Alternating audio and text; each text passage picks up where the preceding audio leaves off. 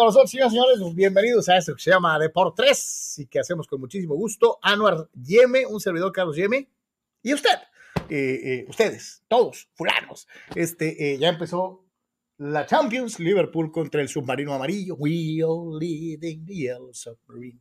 Este, que no sé por qué me late que, que pues todo va a ser así nomás como que yellow submarine y ya este, pues no, no, no veo sorpresa bajo ninguna circunstancia, ni nada por el estilo. Estamos platicando, obviamente, cómo vaya el juego y platicaremos de eh, los playoffs de la NBA. Estaremos conversando acerca del béisbol y de muchas otras cosas más. Así que prepárense, porque vamos a platicar sabrosón el día de hoy. Infaltable, desde luego, el duelo del Flaco Tena contra la selección mexicana de fútbol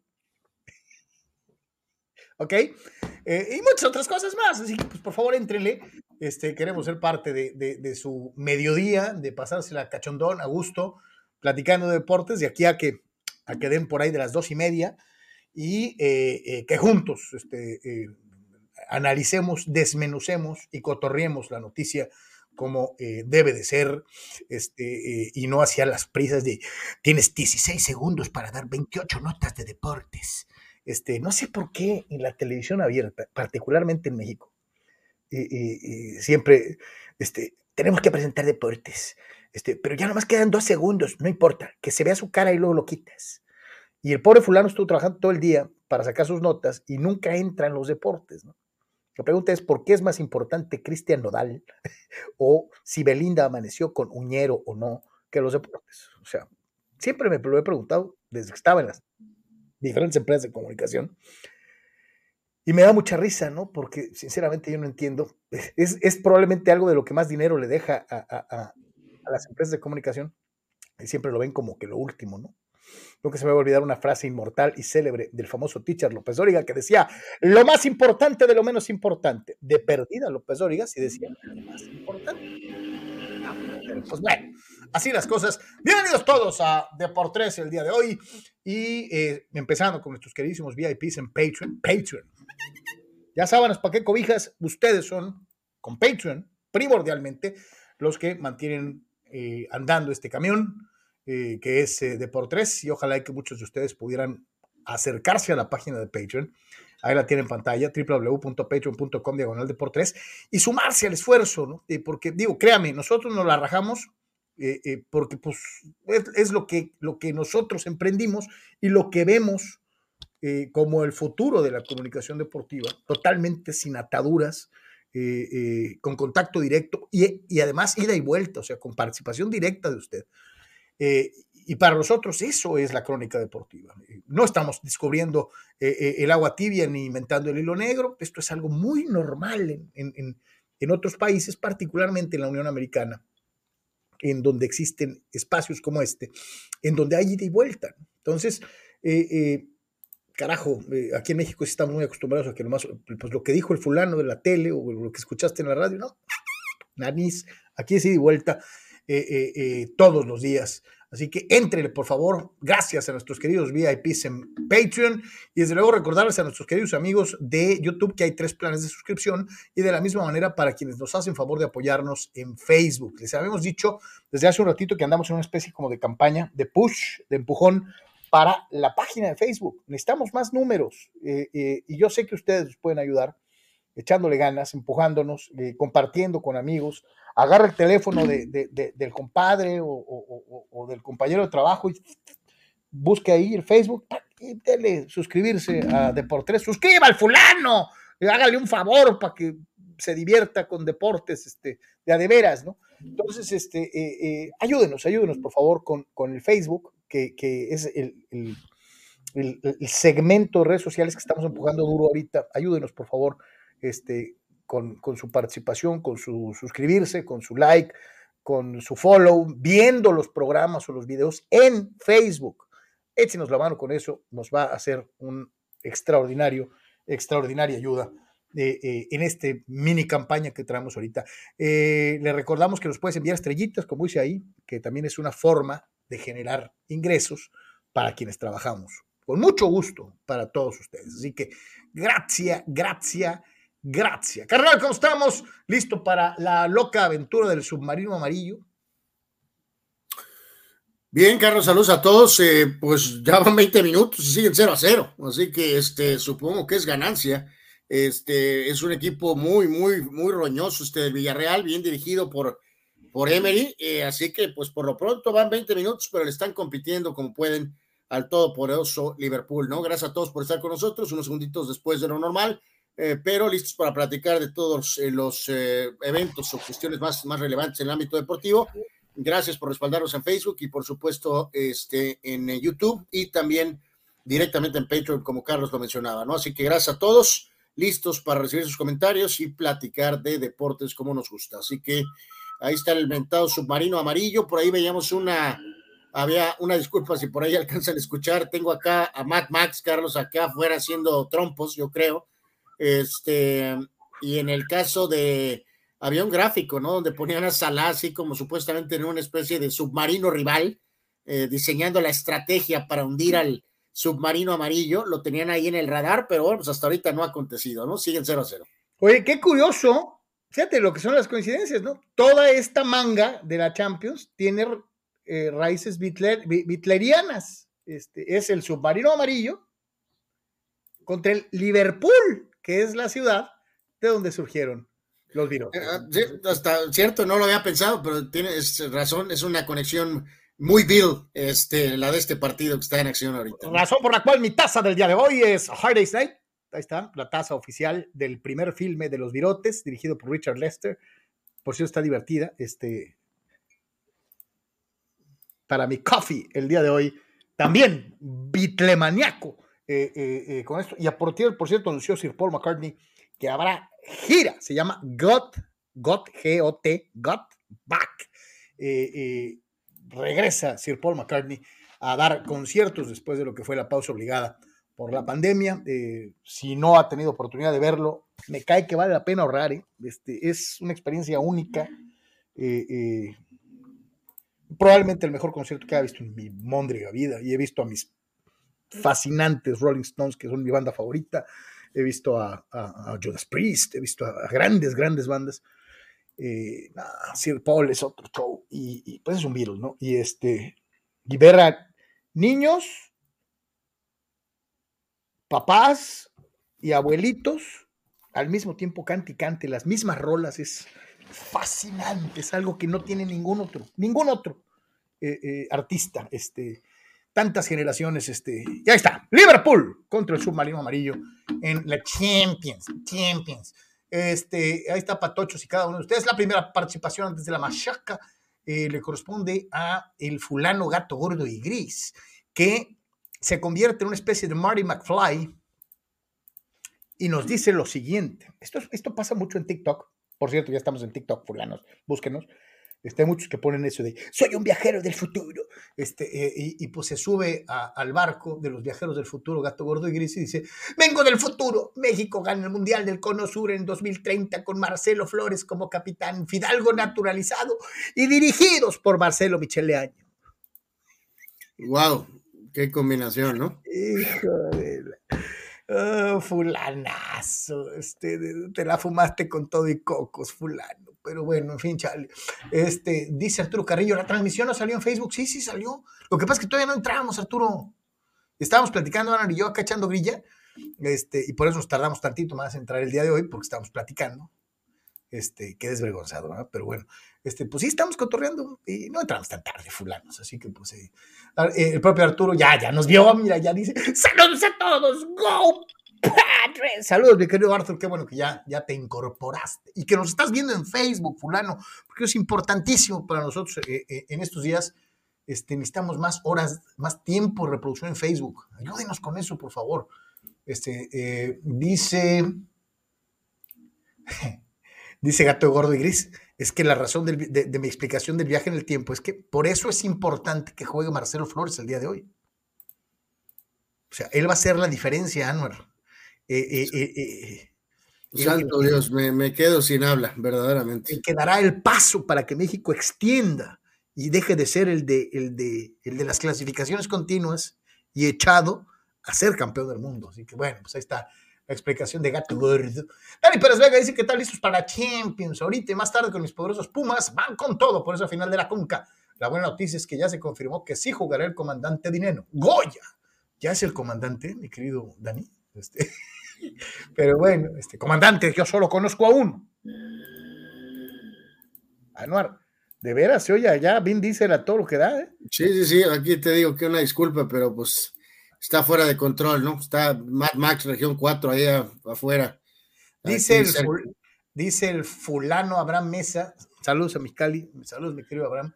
Entonces, discúlpate de ida y vuelta, Carlos. No, porque yo tengo razón y tú lo sabes muy bien, Abraham Mesa. O sea, sé que te arde el ese de reconocer que alguien invicto, inmaculado, es mejor que el que ha perdido muchas veces. Entonces, fulano, este, ahí está.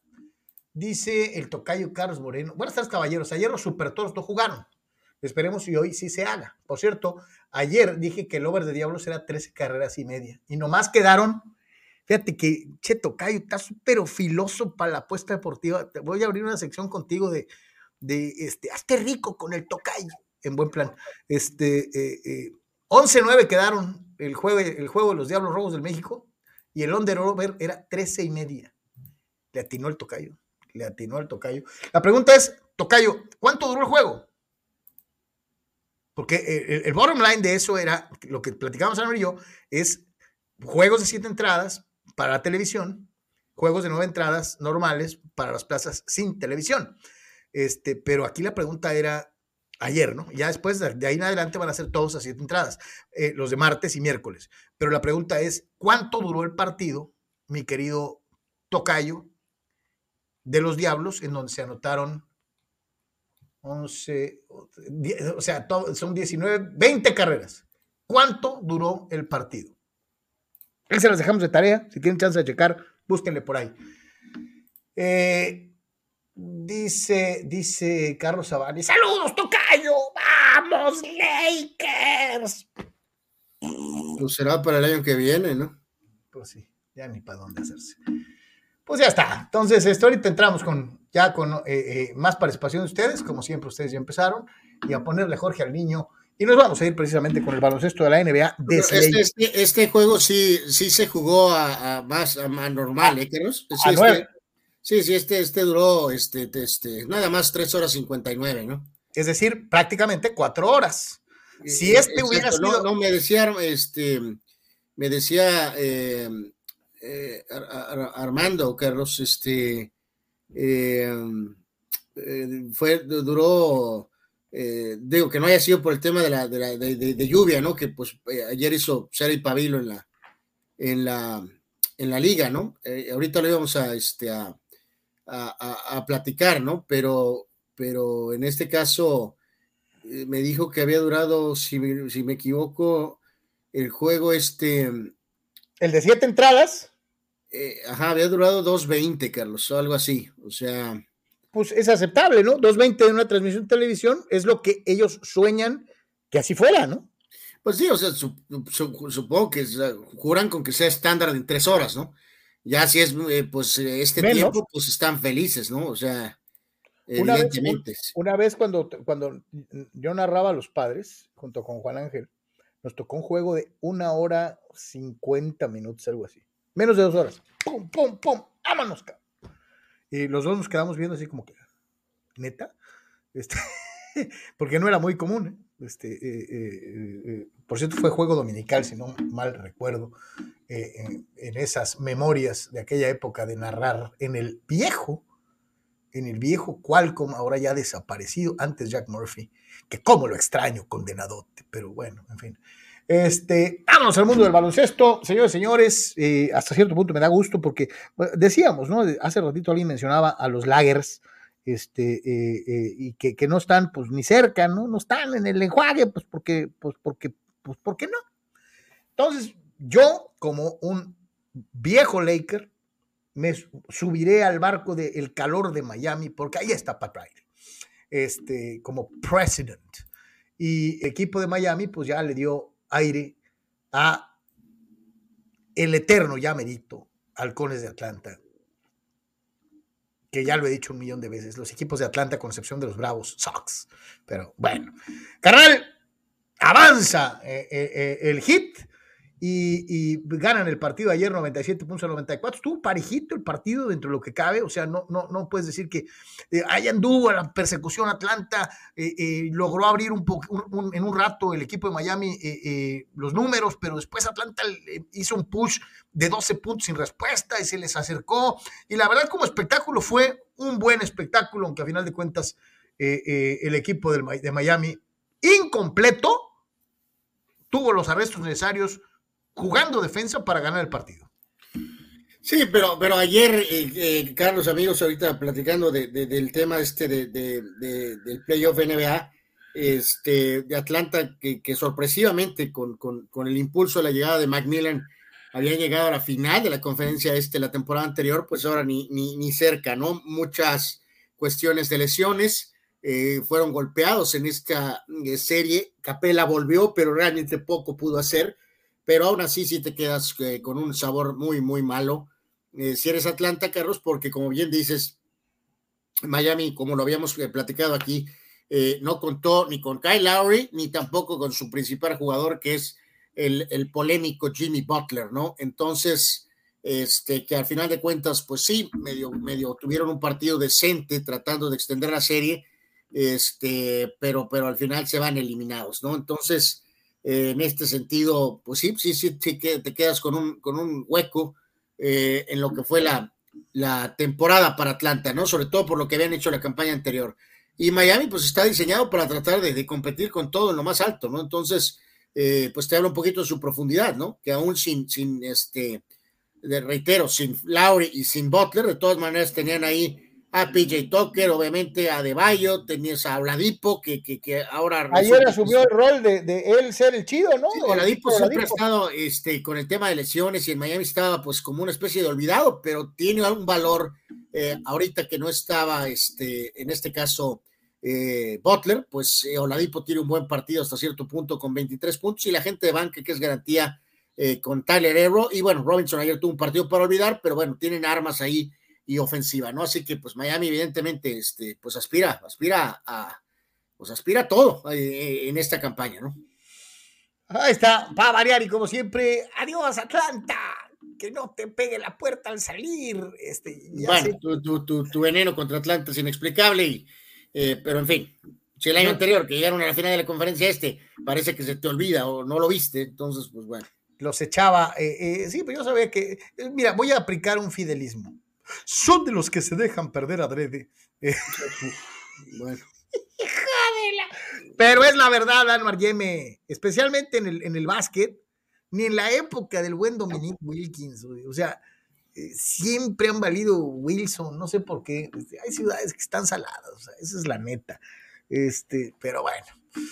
Por otra parte, vámonos, señores, eh, eh, con uno de los equipos favoritos de mi carnal, que es Memphis. Memphis. Eh, eh, ¿Te gusta Memphis, Anwar? Eh, la verdad, no. Este, pero pues tienen un buen equipo, han conformado un buen equipo, ¿no? Sin duda alguna. Y qué buen partido el de ayer, que nos parecía que Minnesota lo sacaba, pero al final eh, y el resto de, esa gente joven de talento que tiene Memphis se las ingeniaron y sacaron el juego, ¿no? Entonces estuvo muy sabroso este partido, ¿no? Ha estado muy bien la serie. o sea, crédito a Minnesota por empujar a Memphis y a la vez pues sí te deja pensando un poquito de si Memphis está batallando tanto con Minnesota, pues qué va a pasar con ellos en la siguiente ronda, ¿no? Oye, lo, que dices de Morant, que, ayer se puso el traje de Superman, ¿eh? O sea, 30 puntos, 13 rebotes, 9 asistencias, eh, eh, jugadas como esta que estamos viendo ahí retratada, eh, y el tipo dijo a mí mis timbres, este, y hoy, hoy ganamos, ¿no? La serie 3 a 2, está muy sabrosa. ¿Y sabes qué? No sé si lo respires de la misma forma, estos dos equipos se ven muy parejos en la duela, muy, muy parejos, o sea, eh, eh, dentro de lo que es eh, los partidos, notas esa, esa, esa forma. Pues, de, hecho, hasta se, van a seguir viendo las caras, que, o sea, los dos son equipos con bases jóvenes, ¿no? O sea, está Morant y Bain y algunos de los otros jugadores que tiene Memphis, y acá están, este, obviamente, Towns y este, Russell y, este, y Edwards, ¿no? Entonces, eh, hasta cierto punto hay algunos, algún paralelo entre ellos hasta cierto punto, ¿no? Entonces, Este, pero sí, Morant ayer tuvo esa mate espectacular, que, que es del mate de la campaña, a lo mejor. Fácil. Y luego tuvo la canasta ganadora, que es donde se contrae y en el aire y vuela y a pesar de que tenía encima, alcanzó a, depositar la, el balón, ¿no? Entonces, eh, sabemos que es un jugador muy especial y pues él está marcando este, la diferencia, ¿no? Le falta más estructura ahí a Minnesota para definir roles y situaciones, Carlos, porque al final el tiro clave de, Minnesota lo falla Russell de una manera miserable, literalmente, y en esos instantes queda claro, quieres que la bola esté en manos de Towns o de, Russell, no de, perdón, de, Edwards, no de Russell. Entonces, eh, acá, si bien son varios jóvenes, queda claro que todo el mundo está, sabe que el que va a definir es Morant, ¿no? Él es el que tiene esa habilidad eh, para hacer eso, ¿no? Eh, puede tirar de lejos o puede atacar la canasta o este, puede venir con el mate o definir este, con ambas manos de una manera espectacular, ¿no? Así que excelente partido ayer entre Memphis y Minnesota. Pero dice Tocayo Carlos Moreno que como cuatro horas duró el juego ese, el de los Diablos. Sí, sí, ya lo mencionamos ahorita, hace unos este, segunditos. ¿Qué digo? O sea, cuatro horas de béisbol para el aficionado, aficionado. ¡Oh, que vengan extra innings más! Este, pero para el que no es aficionado y sobre todo para el fulano que está de director de programación en el canal de televisión, ya sea abierto o de cable, y que ya caben estos gordos en pijama. Me están quitando la novela. Ya no voy a poder poner la película mexicana. O sea, eh, eh Anuar, ¿te imaginas al pobre director de programación cuando ve que los innings siguen y siguen? Oye, ¿quién va a batear? No, pues es la cuarta vuelta que le dan en la entrada a los fulanos. Esto. O sea, es para volverse loco, cabrón. Sí, sí, pues para, para supuestamente usar el mentado teléfono, ¿no? Yep. Este, de, háganle swing a la primera pichada. Díganle que baten como, como en la, linfa, la infantil. Nadie trabaje la cuenta, ¿no? Sí, no, increíble verdaderamente, pero bueno, pues así está, así pasa cuando sucede. Este, pregunta Chucho Pemar, como siempre, al punto. ¿Quién gana hoy, Pumas o Este, eh, yo le voy a los Riumas, aunque sea americanista, ya sé que dos que tres me van a decir, nunca desees como americanista que ganen los Riumas. A mí me caen bien los Riumas.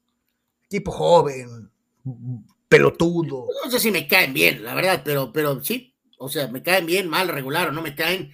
Eh, quiero que gane Pumas con CACAF, ¿no? Por supuesto. O sea, no voy a decir que gane el Seattle Saunders. Sobre todo, para no, no tener que subirnos a este mendigo carro oportunista de ya sabes quién es. Sí, sí, vamos a pasar dos días soportando. Si Pumas perdiera, vamos a estar escuchando por dos o tres días eso de que el fútbol mexicano super mega recontra super Sox, que a lo mejor sí es cierto, pero no necesitamos oírlo, ¿no? Y que si la MLS ya superó, la MLS es mejor, ah, qué flojera, Dios mío. Todos los días, ¿no? ¿No? Lo vamos a estar escuchando. Mejor que gane Pumas. ¿no? Eh, mejor que gane Pumas. El tiempo se ha dado. La MLS es mejor. Sí, sí, sí. hemos sido superados. Él es millonario y nosotros tenemos nada. Sí, sí, sí, ya. Sí. Pues, o sea, en pocas palabras, duro, Riumas. Duro, duro, denle lo suyito al Seattle Sounders para quitarnos de, para evitarnos la fatiga de estar aguantando las mismas babosadas de todas las veces en que un equipo gabacho le gana a un mexicano. Fíjate que eh, rápido eh, mencionamos esta de Oscar, Carlos del buen Oscar Fierro. Saludos, Oscar, un abrazo. Dice, después del juego de ayer y el juego de expansión MX que estamos viendo hoy, o sea, el del Villarreal Liverpool, dice, este, con lo de la Superliga, dice, perdónanos, Presi, no sabemos nada de fútbol. Eh, ahorita vamos a hablar algo más de ese tema de la aumentada Superliga mental, mi querido Oscar.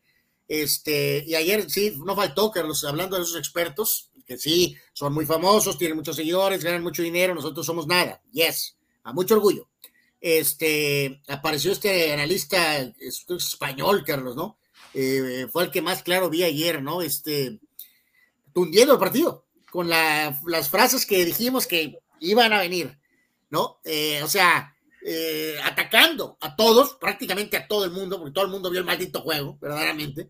Este, de que el partidazo, el partidazo fue un concierto de errores y las dos defensas, qué desastre. ¿Qué? Oye, espérate, qué terrible. Y, hubiera sido 0-0 Anuar y hubieran dicho infumable. Nunca a la altura de un equipo que supuestamente es ofensivo. O sea, lo, que hemos dicho, o sea, cuando tenemos uno de estos juegos, que es, a lo mejor es el juego de la temporada, el año tal vez, este, em, eh, eh, si escucha uno de sus este, super expertos decir eh, que los errores defensivos, de veras, mutenlo, cámbienle, ríanse, em, o sea, no, es ridículo. Yo, prefiero. Lo de ayer fue un partidazo. Yo prefiero un partido con goles.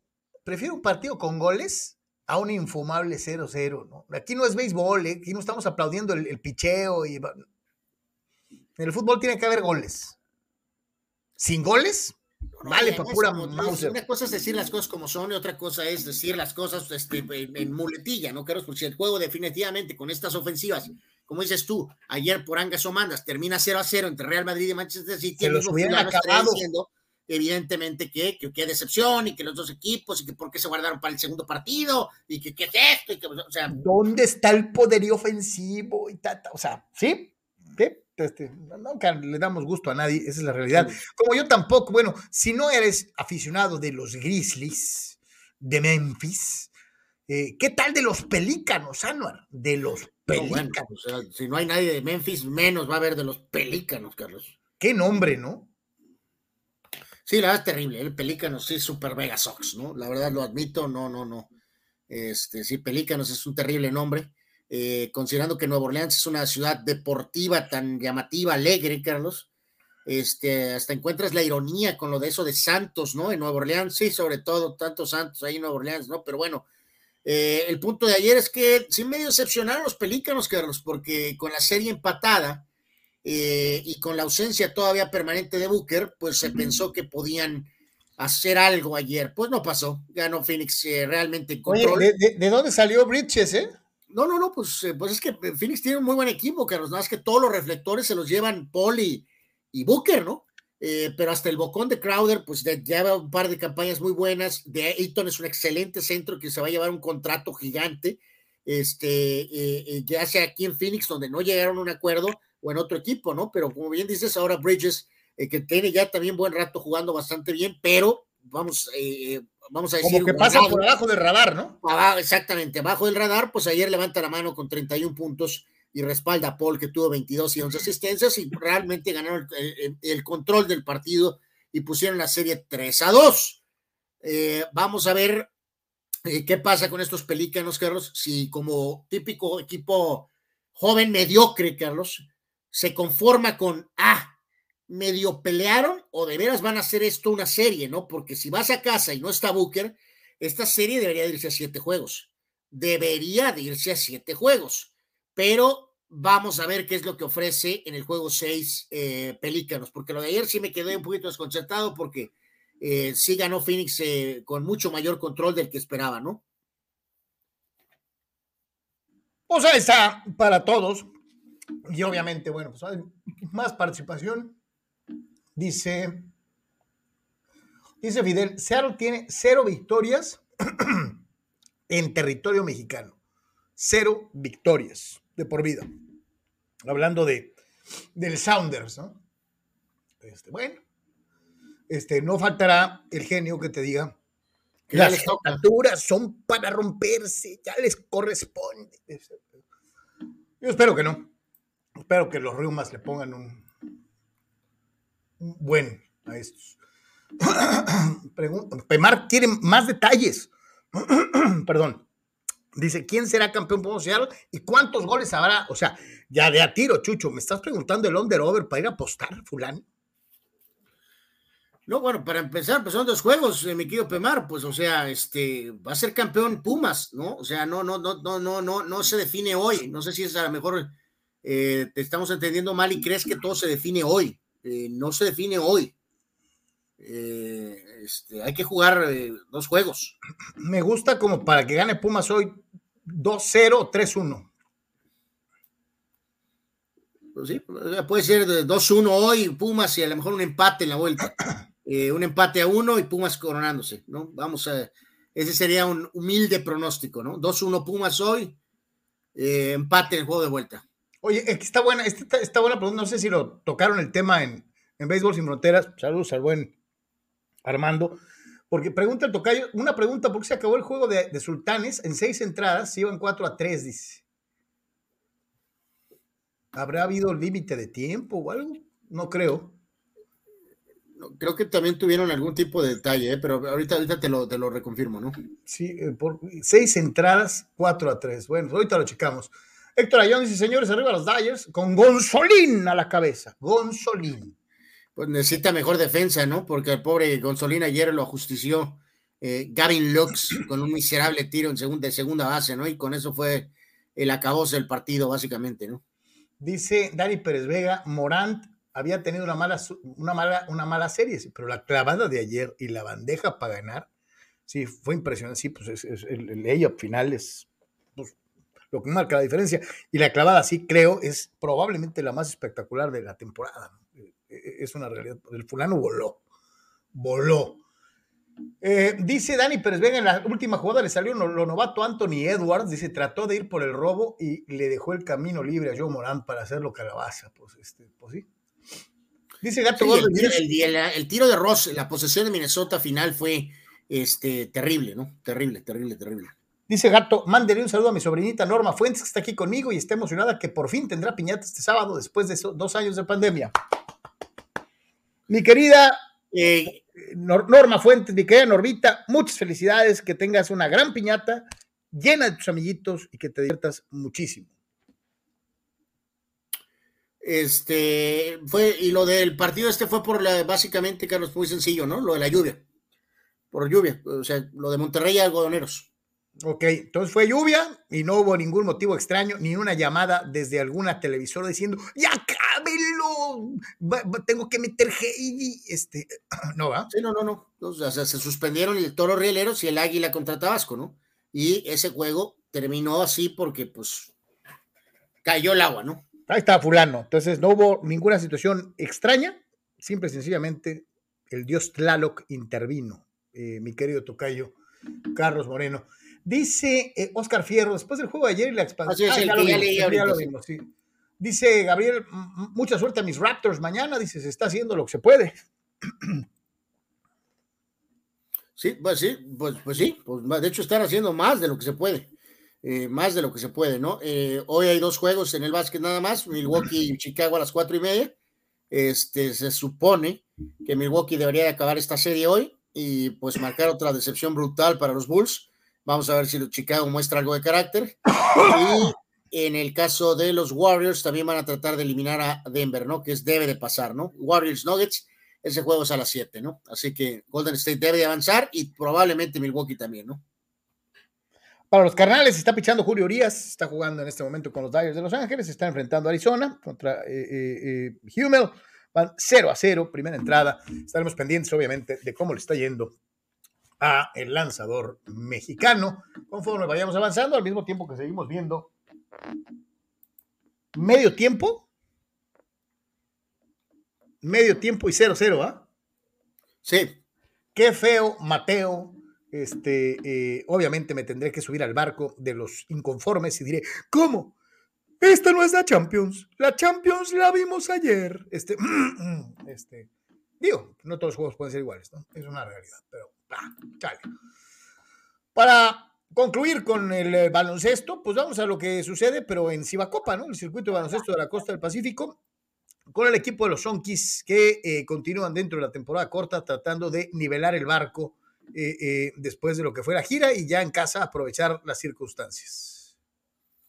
Sí, sí, sí, pues bueno, o sea, han, han, respondido, Carlos, ¿no? O sea, definitivamente habíamos señalado oportunamente que eh, pues era muy obvio, ¿no? Que no era, no era lo que, este, pues lo que, eh, lo que creo que se tenía contemplado, ¿no? De inicio de, temporada, ¿no? Por lo pronto ahorita eh, aprovecharon que se enfrentaron al rival más, más, pues más suave, que era Culiacán, ganaron los dos partidos, pero decíamos, bueno, vamos a ver qué nos muestra enfrentando a Obregón y pues sacaron el resultado, ¿no? muy cerrado, tercera victoria consecutiva para Sonkis en casa, victoria de 86-84 sobre Ciudad Obregón, y eh, Webster otra vez encabezó con 31, 16 eh, de Cairo y 14 de Tonsel Handy. Eh, fueron los mejores anotadores de Sonkis, mientras que Tony Farmer anotó 20 para el equipo de Obregón. La serie va a continuar el día de hoy, siete y media otra vez en el auditorio Sonkis Y este, eh, por cierto, lanzaron ahí un aviso los amigos de Sonkis, Carlos, que hay una dedicatoria a los niños y en este sentido este, entran gratis, ¿no? Este, los, los chamaquitos, o sea, los niños. Entonces, así que ahí puede haber algún otro incentivo para asistir el día de hoy. Pero bueno, se sacó el resultado ayer, cerrado ante un buen equipo, el de Obregón, pero ya ahorita entonces Tijuana se recupera con esos tres triunfos seguidos y eh, tiene récord de 500, está con 7 ganados y 7 perdidos. Obregón está con 7 y 6, ¿no? Así que remontando un poco Tijuana, vamos a ver si puede, eh, eh, pues, barrer, Carlos. También este equipo de Obregón sería muy positivo para, para el equipo del coach Vivi.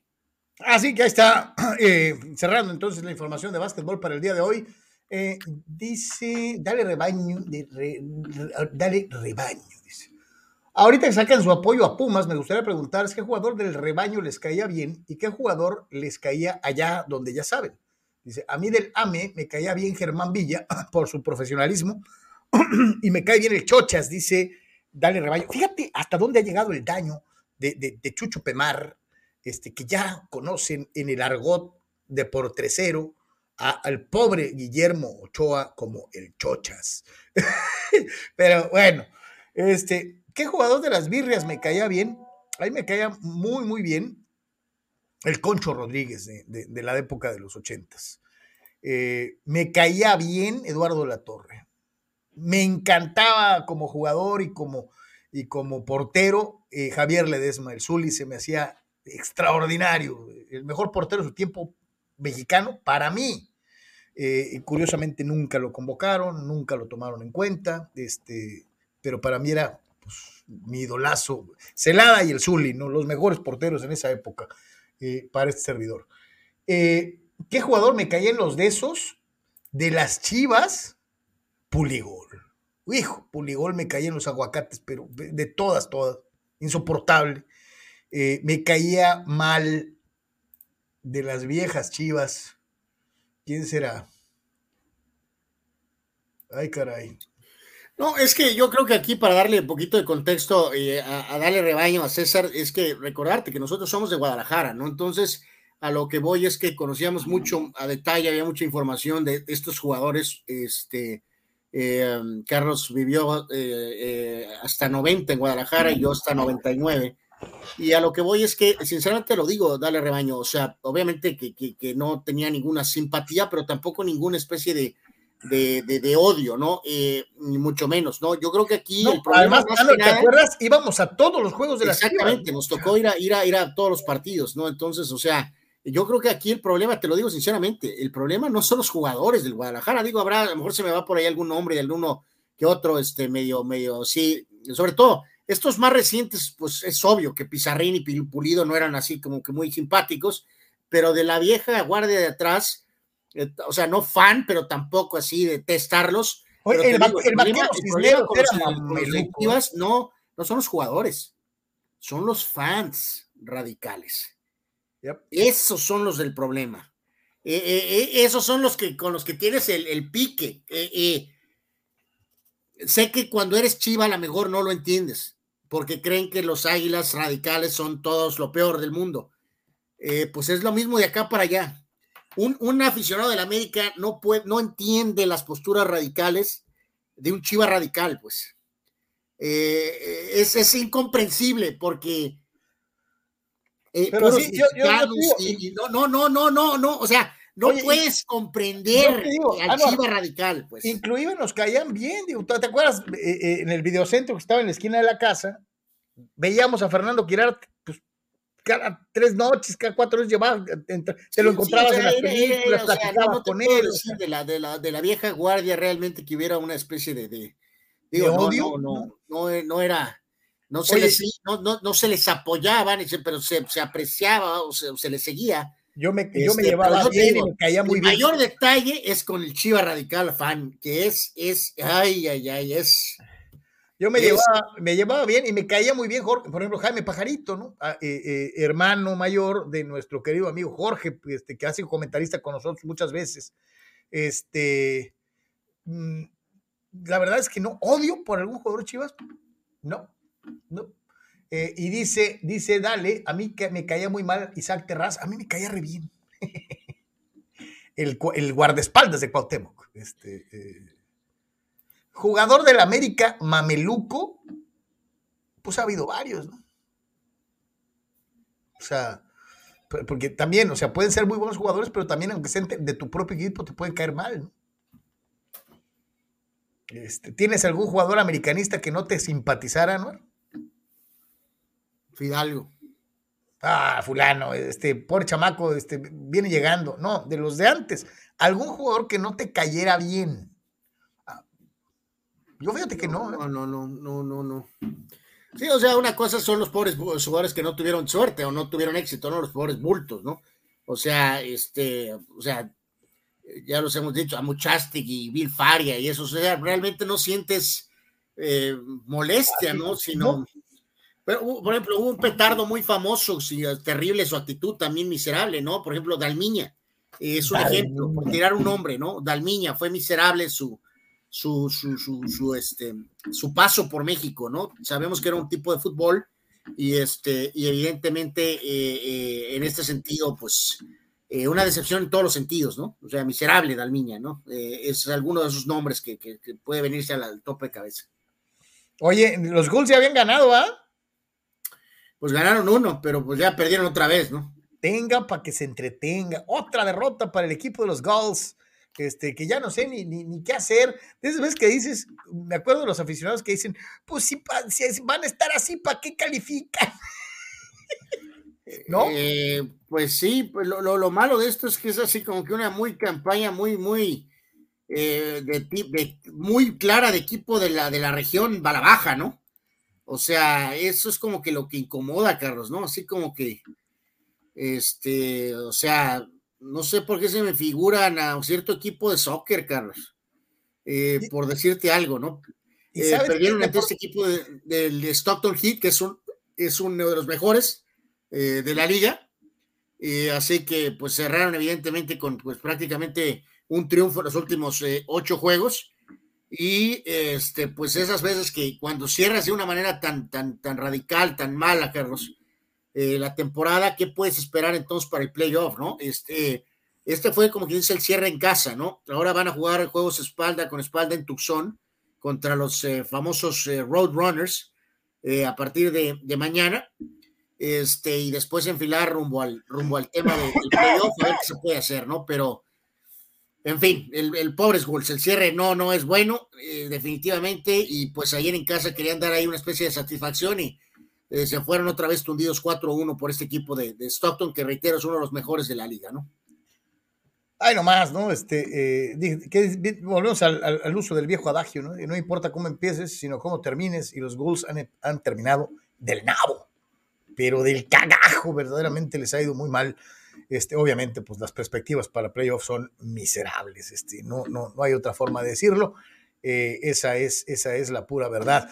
En el mundo del béisbol eh, ya conversábamos con el tocayo de lo que eh, fue una jornada pasada por agua en la que varios equipos pues tuvieron que o terminar temprano o ni siquiera pues empezar, ¿no?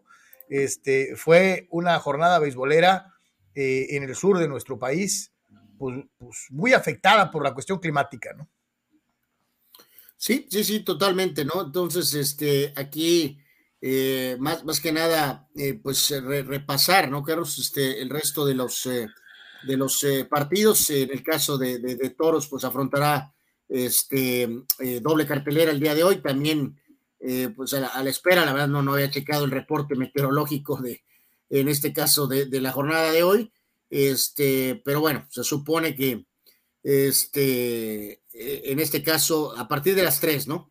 a partir de las 3 este, debe de empezar el primer partido de la doble jornada de hoy, este, con Tyler Alexander lanzando por toros el primer juego y Manny Barreda eh, va a lanzar en el, en el segundo, ¿no? En cuanto al tema eh, de lo de los eh, partidos de, ayer, Carlos, digo, ahí vemos la pizarra en general, pero bueno, reiteramos, el famoso partido este que fue recortado a seis entradas por la cuestión de la lluvia, Sultanes cayó ante Algodoneros 4 a 3, eh, eh, Luis Gámez, cinco entradas de una carrera y cuatro hits para llevarse el triunfo.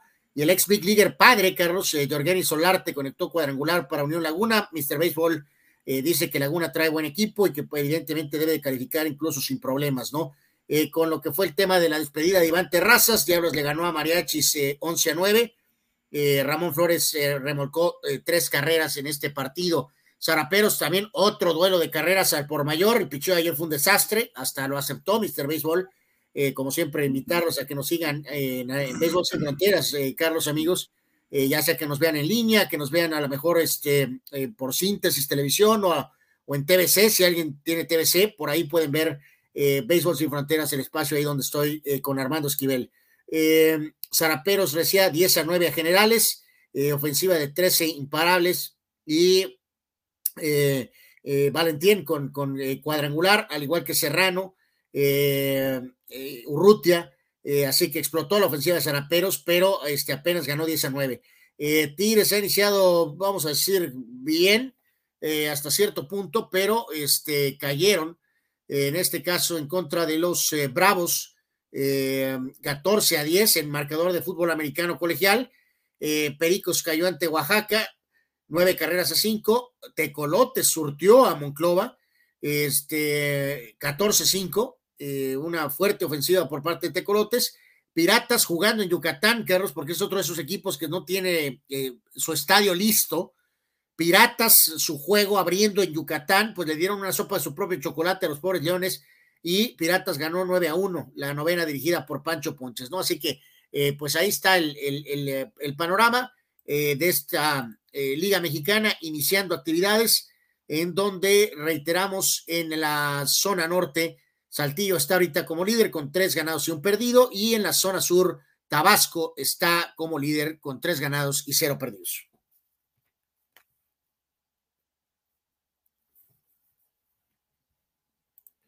Ahí está la situación en el béisbol de México, eh, donde esperemos, bueno, pues ya se aplaque un poquito el clima, porque sí se pone feo este, en algunas de las eh, cosas por ahí. Dice, dice, dice por acá, dice Chucho Pemar, yo le fui al Sounders, ¿qué pasó?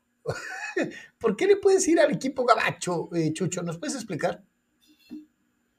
Bueno, él es, él es él es de las dos fronteras, ¿no? A lo mejor por eso, este, Carlos. Chucho, ni siquiera son los, las, las huilas, este, las huilotas, este, son los riumas. Este, este, se supone que muchos mexicanos tienen simpatía por los riumas porque es el equipo de la máxima casa de estudios. Este, entonces, pues tú me dices, mi querido Pemar, ¿por qué le vas a los gabachos? Por favor, explícalo. Dice Víctor Baños, saludos Vic. Dice, batearon para cinco dobles plays nuestra poderosa ofensiva Dodger ayer. Bueno, para poder batear dobles plays tienes que envasarte, mi querido Víctor. ¿Tiene algún mérito? ¿No?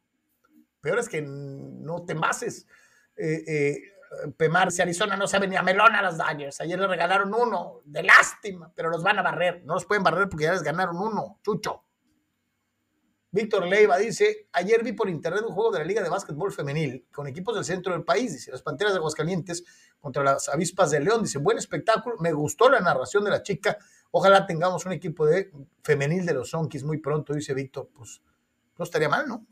Y qué suave que empiece a crecer también el interés mediático de una u otra manera por deportes practicados por mujeres, ¿no?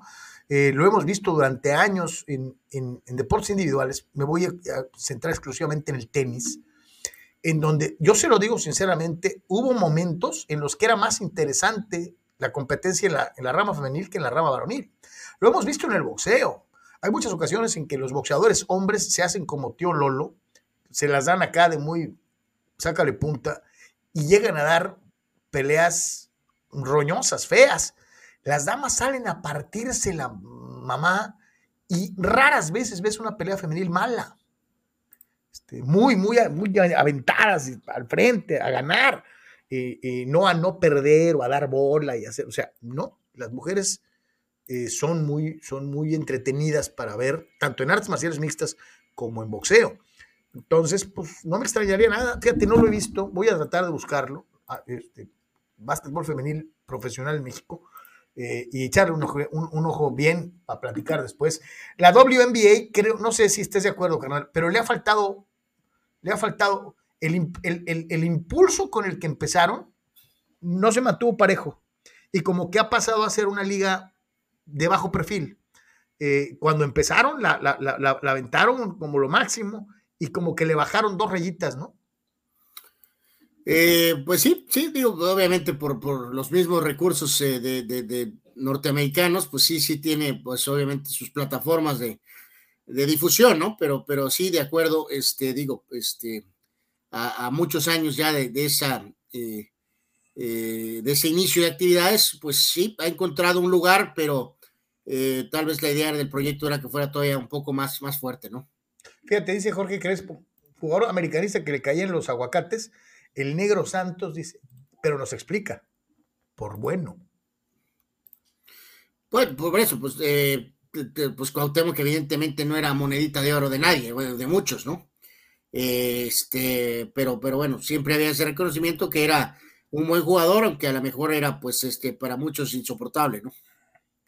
Eh, dice, dice Pemar, el, que los que más le caen son el Chochas y el Raúl, el Churpias, Villa, y, la lista eh, se extiende, ¿no? Dice. No, el pobre, oye, pobre Churpias, ¿no? Jugó un partido, metió un gol y nunca más le volvieron a dar la oportunidad, ¿no? Pobre tipo.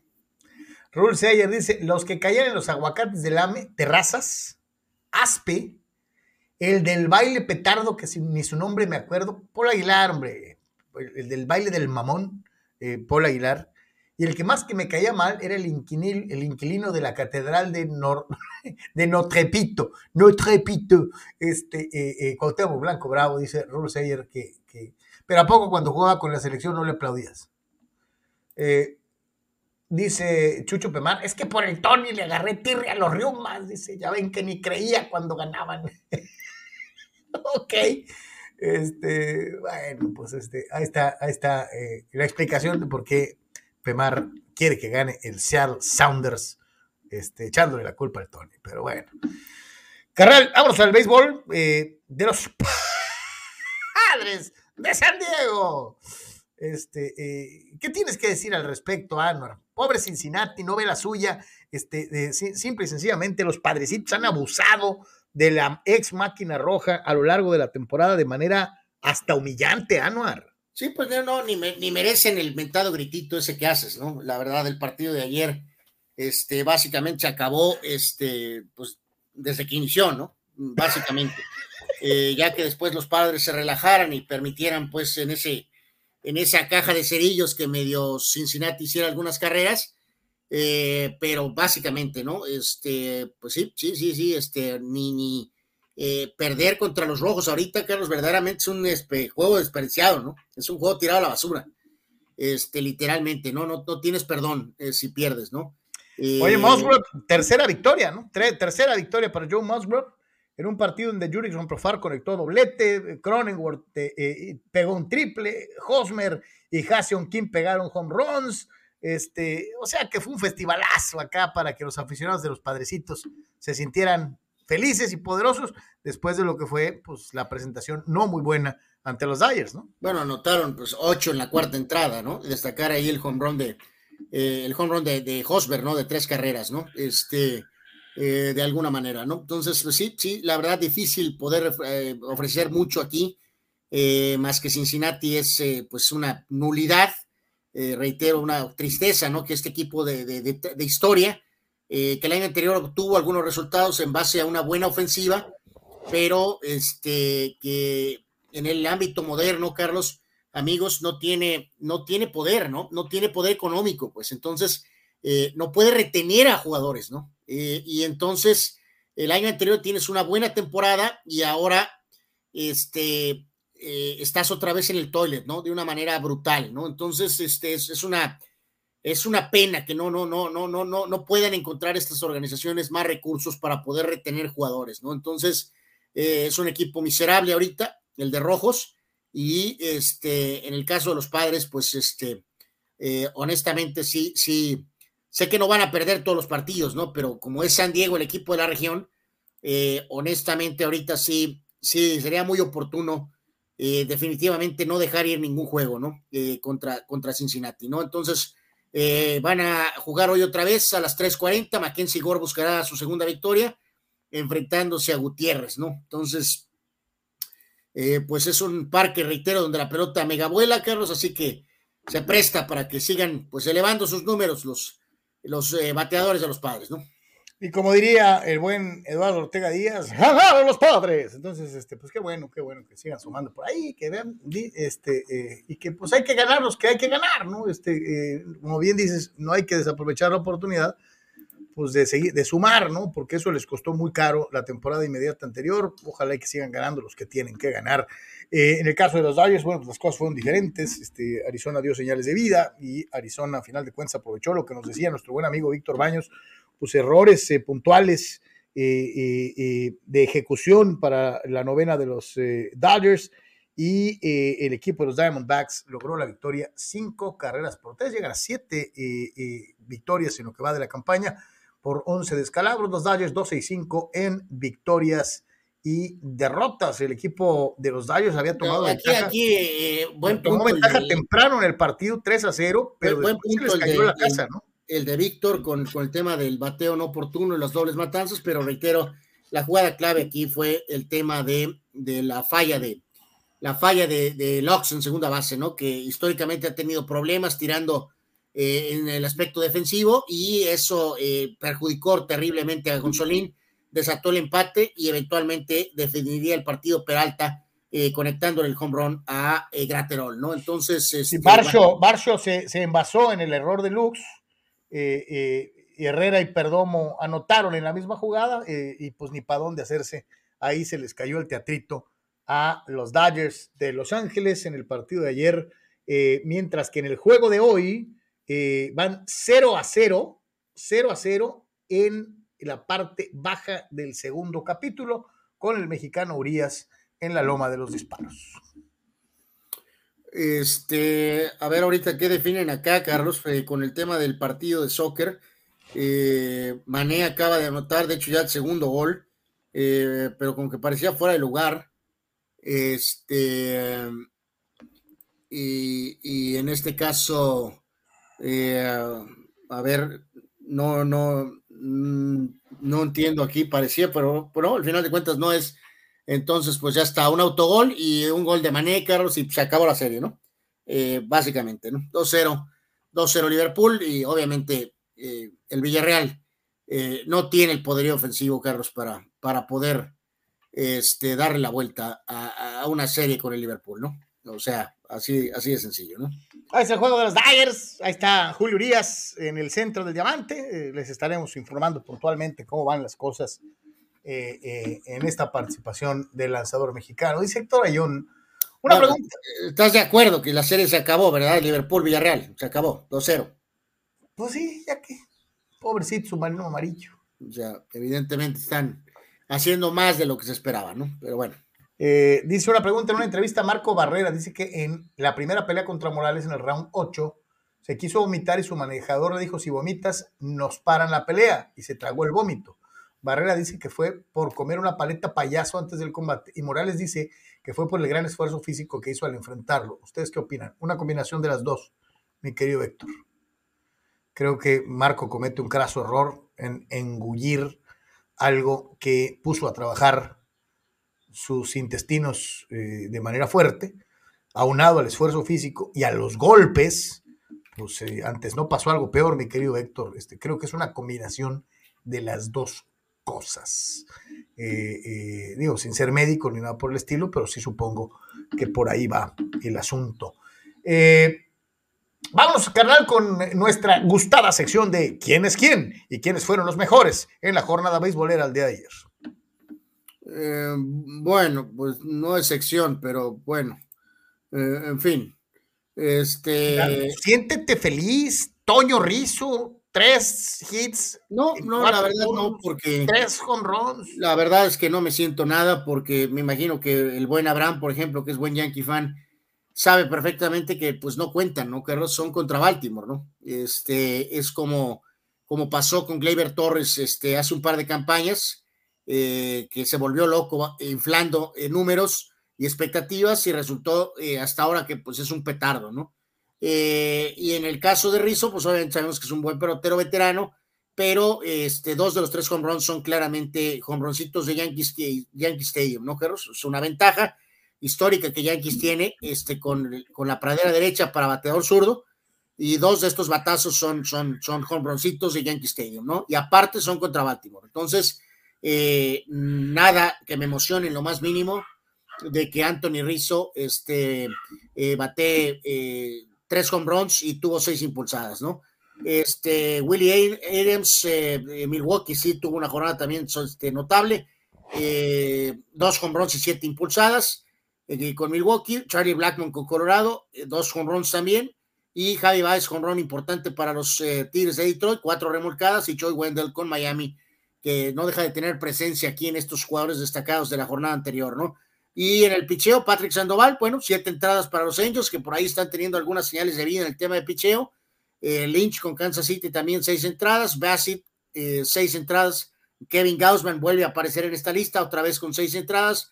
Y Logan Gilbert con Seattle, cinco y dos tercios, ¿no? Así que parte de los eh, peloteros más destacados de la jornada de ayer, ya hoy en la actividad, pues ya está, como bien lo mencionabas, ¿no? Dice por acá, pregunta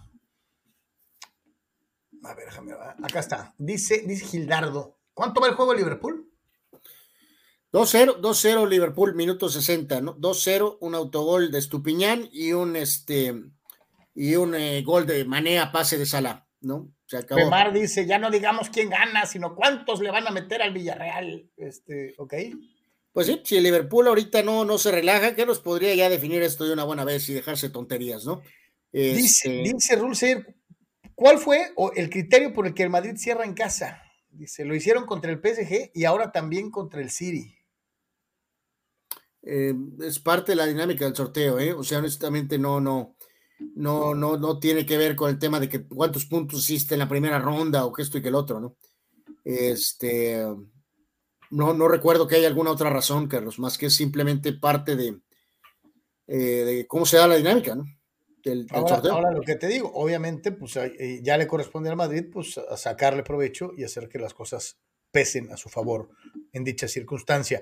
Vamos a un día como hoy en Deportes, qué personajes sabrosones cumplen años, quiénes se nos adelantaron. en, la, en, la, ronda anterior, eh, o sea, en la ronda de, octavos que decía el PSG, Carlos, pues ahí sí era muy obvio, porque era el tema de eh, el Madrid sí había estado como líder y el PSG pasó como segundo o la sumatoria de puntos tal vez también tenga que ver, ¿no? Digo, pero vamos a ver. Pues, por eso, pero en, octavos sí era muy obvio, pues, o sea, no podía tener el segundo juego el, el PSG. Así que vamos a ver qué personajes tenemos en esto, que es un día como hoy en Deportes, en eh, eh, las famosas efemérides, y por lo pronto, pues, este, a diferencia de otros días en donde hay nombres conspicuos, el día de hoy se ve más tranquila la cosa, con excepción de uno de los favoritos de, de Fidel Herman Edwards que anda por ahí. Eh, supongo, ¿no? Eh, pelotero, pero de la vieja, vieja, vieja guardia, eh, Hall of Famer Roger Hornsby, nació en el 1896, Carlos.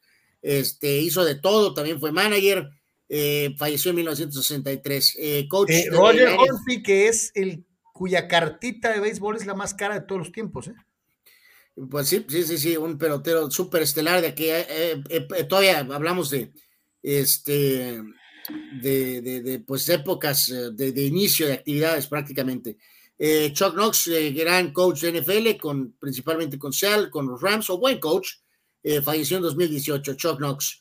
en este caso. el coach Knox, en aquel entonces, estuvo, estuvo, con los Rams antes con los Bills de Buffalo, se enojaba muchísimo porque era el inicio del boom de los Steelers y obviamente sus nombres son muy parecidos, ¿no? Chuck Knox, que estaba con Buffalo, contra Chuck Noll con los Steelers, ¿no? Y eh, siempre aclaraba eh, eh, puntillosamente que él era Knox, no Noll, dentro de sus entrevistas. Bueno, pues el otro ganó cuatro Super Bowls y desafortunadamente Knox no pudo, no pudo levantar el Vince Lombardi, ¿no? el polémico, pues vamos, mero, mero jefe de Red Bull, Helmut Marco, este, que también fue piloto, este, obviamente, él nació en 1943 eh, y eh, una de las eh, leyendas de la NBA, que de hecho platicábamos de él hace un par de días por lo del tema de la serie de los Lakers, George Gervin, el famoso Iceman, él nació en 1952, el ya mencionado coach NFL muy exagerado, muy radical, Herm Edwards, fue jugador, no estrella, pero fue jugador de NFL y muy sobrevalorado como coach este, verdaderamente buen tipo, pero, pero demasiado, pues demasiado al estilo que a ti te gusta, ¿no? Era muy emocional, muy, mucho, muy mucho, mucho grito, pero poca sustancia, ¿no? La verdad, por parte del coach Edwards. O sea, tiene que haber balance, tienes que ser un muy buen coach y también tienes que tener el factor emocional, ¿no? Pero cuando eres puro emocional y pues tal vez cero en la táctica, pues evidentemente no, no eres un coach completo, ¿no? El eh, polémico eh, portero argentino Comiso, Carlos, de aquella cobarde artera Ángel David Comiso.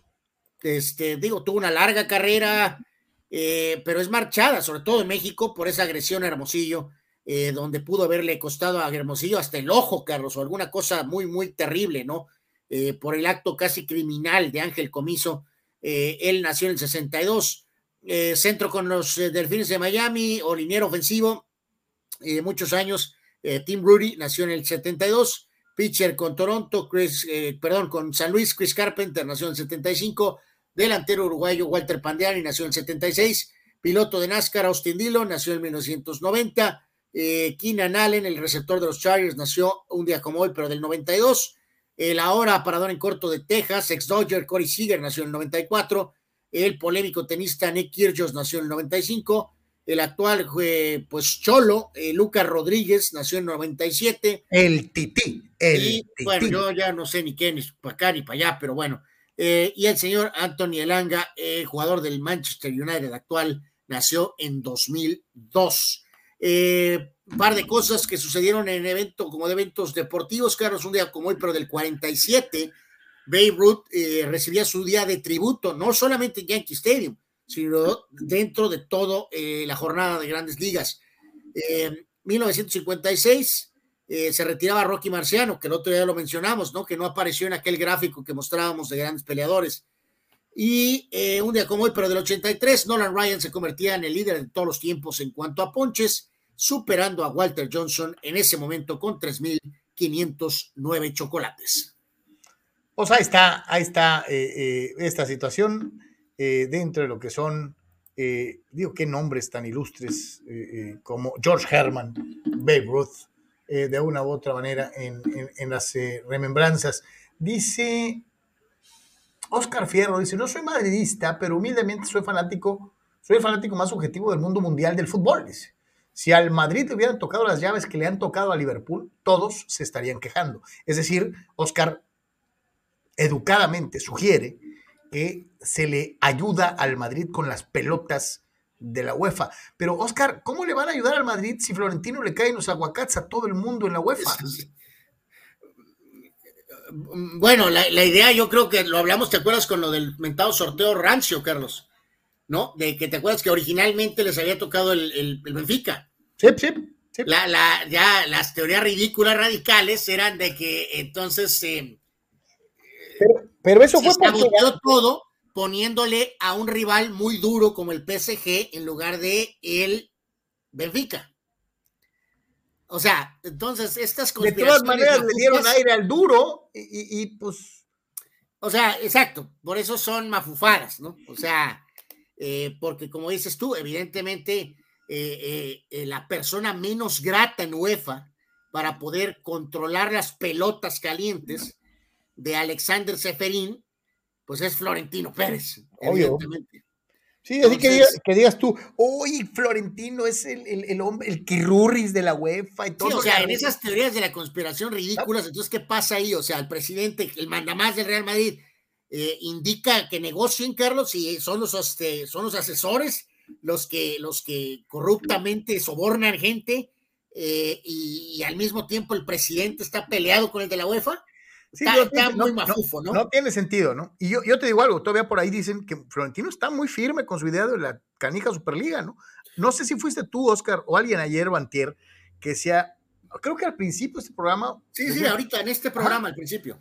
Decía, no, pues también ese partido está para llorar, ¿no? Este, eh, eh, ya sabemos quién va a ganar, o sea, pues este sí, yo creo que no estaría nada mal pensar en verdaderamente una liga como aquella en donde jugaba el Madrid de la quinta de los eh, machos y de la quinta del buitre, este, eh, en donde participaban puros campeones, ¿no? No segundos lugares, no mejores terceros, no campeones de la Europa League, o sea, no, los puros campeones. y creo que tendríamos un, un extraordinario torneo con, con, un nivel de juego como aquellos. O sea, no, no, sé, algunos de estos puristas, eh, Carlos, que van a hoy si solamente fuera uno, entonces no estaría en el City o el, Chelsea, ¿sí me entiendes? O sea, pues sí, mijo, pero pues es que, o sea, El, el nombre lo decía todo, torneo de campeones. Y solamente en algunas ligas había un subcampeón, o sea, los subcampeones. No, y obviamente por eso, Carlos, e, eran más fuertes la Recopa, de alguna forma, y por supuesto la Copa UEFA. Claro. Eh, que ahora es la basura esa de Europa League. Obviamente, los que eran segundos o terceros, si no eran campeones de Copa, esos iban a la, a, la UEFA, a la Copa UEFA. Entonces, evidentemente, pues estaba, estaba mucho más fuerte ese torneo también, pero era claro que la Liga de Campeones era la más importante, con solamente 16 equipos.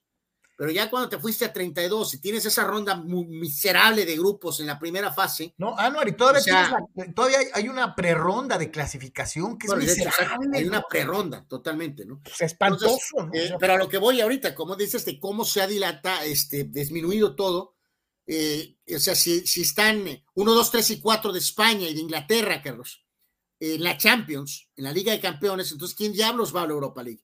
Eh, ayer veía ahí un comentario de un, este, eh, de un tiktokero, este, y tenía toda razón el chavo, o sea, en el sentido de que este, la cuestión está de que eh, un día el mentado fútbol italiano, y tiene razón, ¿no? Donde este, no fueron factores, ¿no? Digo, la Juve fue el último en quedarse, el Milan se quedó en la ronda de grupos, Carlos, el Inter realmente no fue factor contra el Liverpool. Este, decían, la Roma está ahorita, de la Roma de Mourinho, está jugando en el tercer torneo, Carlos, en la porquería esa de la Conference League. Imagínate, si la UEFA está débil, la Europa League está débil. Ahora imagínate, el único representante italiano vivo ahorita no está ni en la Europa League, está en la Conference League. Sí, sí pues te digo. Tiene razón, te digo, hizo el análisis de los equipos italianos y luego decía, Italia lleva dos mundiales que no califica, ¿no? De cómo está la baja el fútbol italiano. exacto, lo que te habla del verdadero nivel, porque no puedes decir que ni en clubes y mucho menos en selecciones, ¿no? Digo, tuvieron por ahí la euro, pero pues, híjoles. Vamos a información eh, de corte local y nos vamos precisamente a un deporte que eh, en fechas no muy lejanas tuvimos eh, precisamente en seguimiento en Deportes, que es el voleibol playero. Baja California se clasificó a los cuartos eh, de, eh, metió a cuatro equipos a, eh, a los nacionales CONADE, la eliminatoria regional realizada en Mazatlán, Sinaloa. La juvenil menor femenil de Alberto Álvarez terminó segunda, pero logró avanzar a la siguiente ronda. los representativos de juvenil menor, juvenil mayor, juvenil superior en femenil y juvenil superior varonil se clasificaron para el torneo a nivel nacional. Así que, pues enhorabuena, los eh, integrantes de estos equipos en juvenil menor femenil, Alien García, Darlene García, dirigidos por Alberto Álvarez, en juvenil mayor femenil, Camila Silva y Catherine Ramírez, quienes son eh, manejados por Eduardo Murguía, en juvenil superior femenil, Catherine Vélez y Jocelyn González, con la entrenadora Hilda Alcaraz, y en juvenil superior varonil, Yasutaka Sanay y Cristian Hernández, dirigidos por Juan Hernández. Enhorabuena para estos chavos, para la gente que participa en las eliminatorias regionales en el voleibol de playa, porque ellos ya tienen su boleto para eh, los Juegos a nivel nacional. Usted lo sabe, le estuvimos dando puntual seguimiento a lo que fue la participación de los profesionales en lo que eh, fue la fecha del Campeonato Mundial de Voleibol Playero que se llevó al cabo en Rosarito. Y es un eh, deporte en el que hay varios chavos de Baja California que apuntan para hacer buenas cosas en un futuro no muy lejano. Y en más información precisamente de lo que es eh, eh, el, el aspecto local, pocos estados de la República Mexicana tienen tantos y tan variados ecosistemas para poder participar del famoso senderismo o del montañismo deportivo eh, que finalmente se logra organizar y eh, tiene eh, su primera asociación estatal de montañismo, escalada y excursionismo de Baja California. Se llevó a cabo la toma de protesta en el Centro de Alto Rendimiento de Tijuana eh, y la asamblea se llevó a cabo en la sala de, de audiovisuales del Centro de Alto Rendimiento. El primer consejo directivo de esta asociación, con José Manuel García Sánchez como presidente, Luz Sofía Bautista Araiza como secretaria y Verónica Onofre como tesorera encabezados por el presidente de la Federación Mexicana de Montañismo y Escalada, Francisco Montiel, quien avaló la creación de esta asociación que tratará de dar rumbo a lo que reitero es una realidad. Pocos estados de México tienen una, eh, un marcado de rutas para realizar el famoso hiking como lo tiene Baja California. Escenarios maravillosos, algunos junto al mar, algunos con características boscosas, otros más en montaña, eh, eh, y algunos, como la rumorosa, que son simple y sencillamente eh, eh, total y absolutamente distintos a cualquier cosa que te encuentres en casi cualquier otra parte del mundo. Así que enhorabuena para esta asociación y ojalá eh, que tengamos muy pronto noticias y sobre todo sugerencias para quienes les gusta hacer deporte, para conocer las rutas. de acuerdo a la Federación Mexicana de este deporte, ningún estado tiene tantas rutas certificadas como Baja California. Así que eso es muy, muy importante. Enhorabuena por ingresar al deporte organizado en esta disciplina que es, reitero, muy, muy, muy divertida, muy apasionante para los que les gusta ir a caminar. Olvídense aquello de, del piolet y de las eh, cuerdas, y esas son otras especialidades. A la gente que le gusta ir a caminar al aire libre, Baja California es extraordinaria eh, de una u otra manera.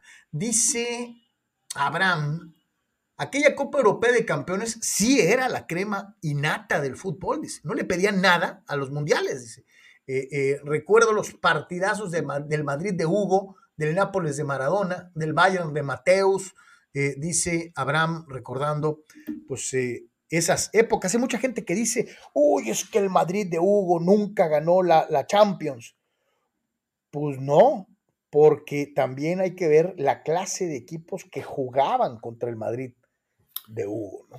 Sí, sí, o sea, el factor de eliminación desde el primer momento, ¿no? O sea, no, no, había rondas de, grupos, ¿no? Tuvieron tres, eh, eh, por ahí apariciones, eh, si recuerdo correctamente, creo que son tres en semifinales y tienen, este, sobre todo hay dos muy, muy, hay una, la de, creo que es la de 88, Carlos, con el PSV, ¿no? Es la mejor versión del PSV Eindhoven de su historia, ¿no? Se quedaron en, en semifinales empatados en un global de uno a uno, o sea, ese fue el global, uno a uno, contra el que eventualmente fue campeón este, y luego tuvieron en la ronda previa de 87, les tocó en la misma, eh, en el mismo torneo, el Porto de Raba Mayer, el Nápoles de Maradona, el Bayern Múnich, eh, o sea, eh, era, era otra dinámica, ¿no? Cuando te vas a 32 equipos, evidentemente se va, va a disminuir la, la, la, la, calidad, ¿no? Pero simplemente, pues lo de siempre, ¿no? El asqueroso dinero y tener más partidos en televisión en esta época es mucho más importante, ¿no? Este, se, vería como pérdida, ¿no, Carlos? Ellos lo verían como pérdida, en lugar de verlo como una especie de, de, producto top, ¿no? Como producto VIP, lo ven como, híjoles, tenemos menos partidos, ¿no? Oye, pues no te vayas a otra cosa, ¿no? Ve la monstruosidad que quiere hacer Infantino con un mundial de fútbol que ya de por sí creo hoy tiene selecciones de más.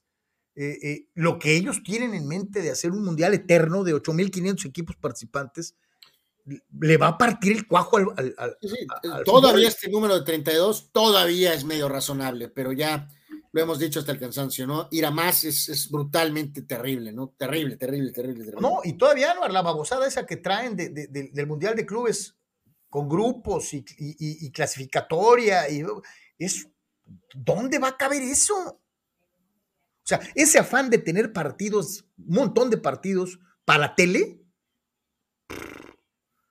es, lamentable. Y ya que estamos en eso del chútale, pues le damos una repasada. ¿Cómo va el, juego? No, no, minuto 77, sigue 2-0. Aquí el Liverpool yo creo que necesita cerrar esto, Carlos, y una buena vez. Eh, Díaz acaba de fallar un gol que era posible, era muy posible ahorita, hace unos segundos. Así que este 2-0, eh, pues todavía va a permitir eh, que se hable de que el Villarreal en su casa, con un gran ambiente, ante su público, que a lo mejor el Villarreal puede hacer algo. Honestamente, no, no, no tiene el poncho ofensivo, Carlos, el Villarreal para poderle, o sea, si el Villarreal trata de atacar a Liverpool, le deja espacios a Salah y a Mané y a este grupo de jugadores que juegan como máquinas, Carlos, los van a hacer pomada. Entonces, este, eh, pues bueno, pues es, pues es lo que hay, ¿no? Eh, crédito al Villarreal por, por haber hecho este, eh, la situación de llegar hasta aquí a base de mérito, esfuerzo, Carlos, pero, pero aquí estamos en ligas diferentes, ¿no? Liverpool y Villarreal, te digo, ok, aguantaron, defendiéndose apropiadamente un buen rato, pero pues a final de cuentas, este, eh, Liverpool está ganando y reitero, no, no hay forma, no hay forma, no hay forma, no quiero ni escucharlo, eso de que el Villarreal en casa, o sea, ¿con qué ofensiva, Carlos? ¿Con qué ofensiva? Dice, dice Fidel, y el Villarreal dando la sorpresa, señores, pero en hacer el ridículo ante Liverpool en la Champions, dice Fidel, que la tunde ante el submarino amarillo, este, eh, que dice está haciendo el ridículo. Dice Eduardo Sandío, sería lindo eliminar a las Chivas en la ronda de liguilla, dice, algo que ya es costumbre. Bueno, Eduardo, no, no sé de dónde sale este comentario, honestamente, es como Pemar, una especie de, eh, de curva en medio de, de, este, pero yo la verdad, pues no hablaría de, costumbres, ¿no? Yo lo único que me acuerdo es del chicote clavando los tres goles, ¿no? Así que, este, pues mejor preferiría, este, primero que tratáramos de saldar esa cuenta, ¿no? Este, antes de hablar de costumbres. Eh, la última vez que se pasó, las Chivas nos aplastaron con goles del Chicote. Chicote, que Chicote, que ya lo resucitó el técnico, ¿eh? ya, ya resucitó al Chicote. Exacto, entonces este, eh, ah, hay que vencer al Chicote primero y luego pensar en, números generales y que la historia y que la América en liguillas y la última vez nos hicieron pomada. Punto. Dice Víctor Quesada, buenos días, señores. Escuchando a Carlos decir que Brady es un perdedor, es de no entenderse. Entonces Kobe es un perdedor, se perdió dos finales. Magic es un perdedor, perdió tres. Tim Duncan es un perdedor, se perdió dos. Y así nos podemos ir en todos los deportes, como si fuera fácil ganar campeonato. No, no, no, de hecho no, no, perdió tres. Magic, el perdedor de Magic Johnson perdió cuatro. Y dice, también Tiger, Tiger, Woods es un mega loser porque no gana todos los trofeos eh, eh, eh, de los torneos de que juega. Al igual que Federer o Schumacher. Cualquier atleta que no gane todos los años su campeonato. Dice, ¿cómo, Carlos? Increíble. Jerry West sería entonces un mega loser y aún así es el logo de la NBA y respetado por todos. Y dice, el récord de Brady es de 7 y 3 en Super Bowl. Como siempre, mi querido Víctor, te saludo, te mando un gran abrazo. Eh, estás tratando de darme una respuesta al estilo Anuar. Eh, no, no, no, no es estilo Anuar. ¿Qué te parece si hablamos de uno de tus jugadores favoritos, el, el perdedor Magic Johnson, ¿no? 5 y 4, Qué mediocre, ¿no? Cinco títulos, Carlos, y cuatro derrotas. En... Qué mediocre, ¿no? Y Michael, y Michael Jordan, imagínate, 6-0. Por eso, Magic no es un mediocre. No hay comparación. No hay comparación. Magic Johnson es un mediocre. No hay comparación. No hay comparación. Es cierto. Te pregunto que eh, si eh, Magic Johnson es un perdedor. Michael Jordan, que nunca perdió una final, es mejor que los que perdieron varias. Magic Johnson es un perdedor, Carlos. Joe Montana, 4-0, es mejor que el otro que 7 y 3, perdiendo dos contra los pobrecitos gigantes.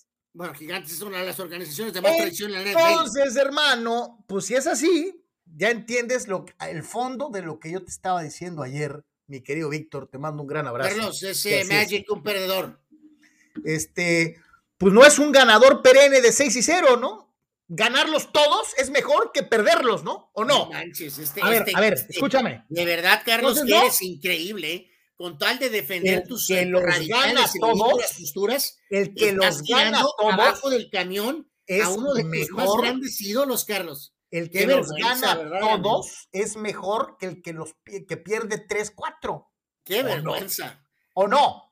O sea, dime que no. Es increíble, ¿no? O sea, dime la historia con, con Tragic Johnson es que él estuvo toda la década dime que no.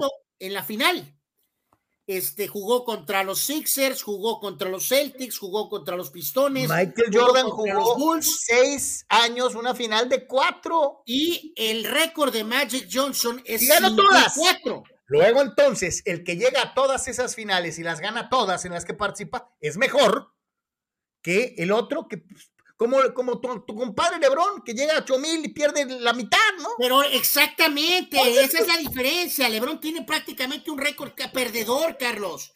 Johnson no, ni Brady. Y de hecho, el récord de Brady Luego entonces, reitero, el mejor es aquel que llega a todas las finales que puede y las gana todas. ¡Tan, Válgame Dios, o sea, pero ¿qué, podemos esperar de una persona que, que, que no acepta, que llama a Karim Benzema Bultemá. O sea. Pero volvemos a lo mismo. Se da cuenta de cómo, cobardemente huye y apoyado desde luego por su fiel escuderito, escuderito, así chiquito, escuderito, Carlos el Tocayo, quien dice, eh, eh, nadie habló de, de, nadie te preguntó de MJ, porque te arde el DC que lo que te acabo de decir es incontrovertible. El hombre que llegó a todas sus finales y las ganó todas, es mejor que el que jugó 8 mil y las perdió todas, o perdió la mitad. Tocayo Carlos Moreno. Invicto en finales es mejor que llegar a 8 mil y perder la mitad. Tan tan.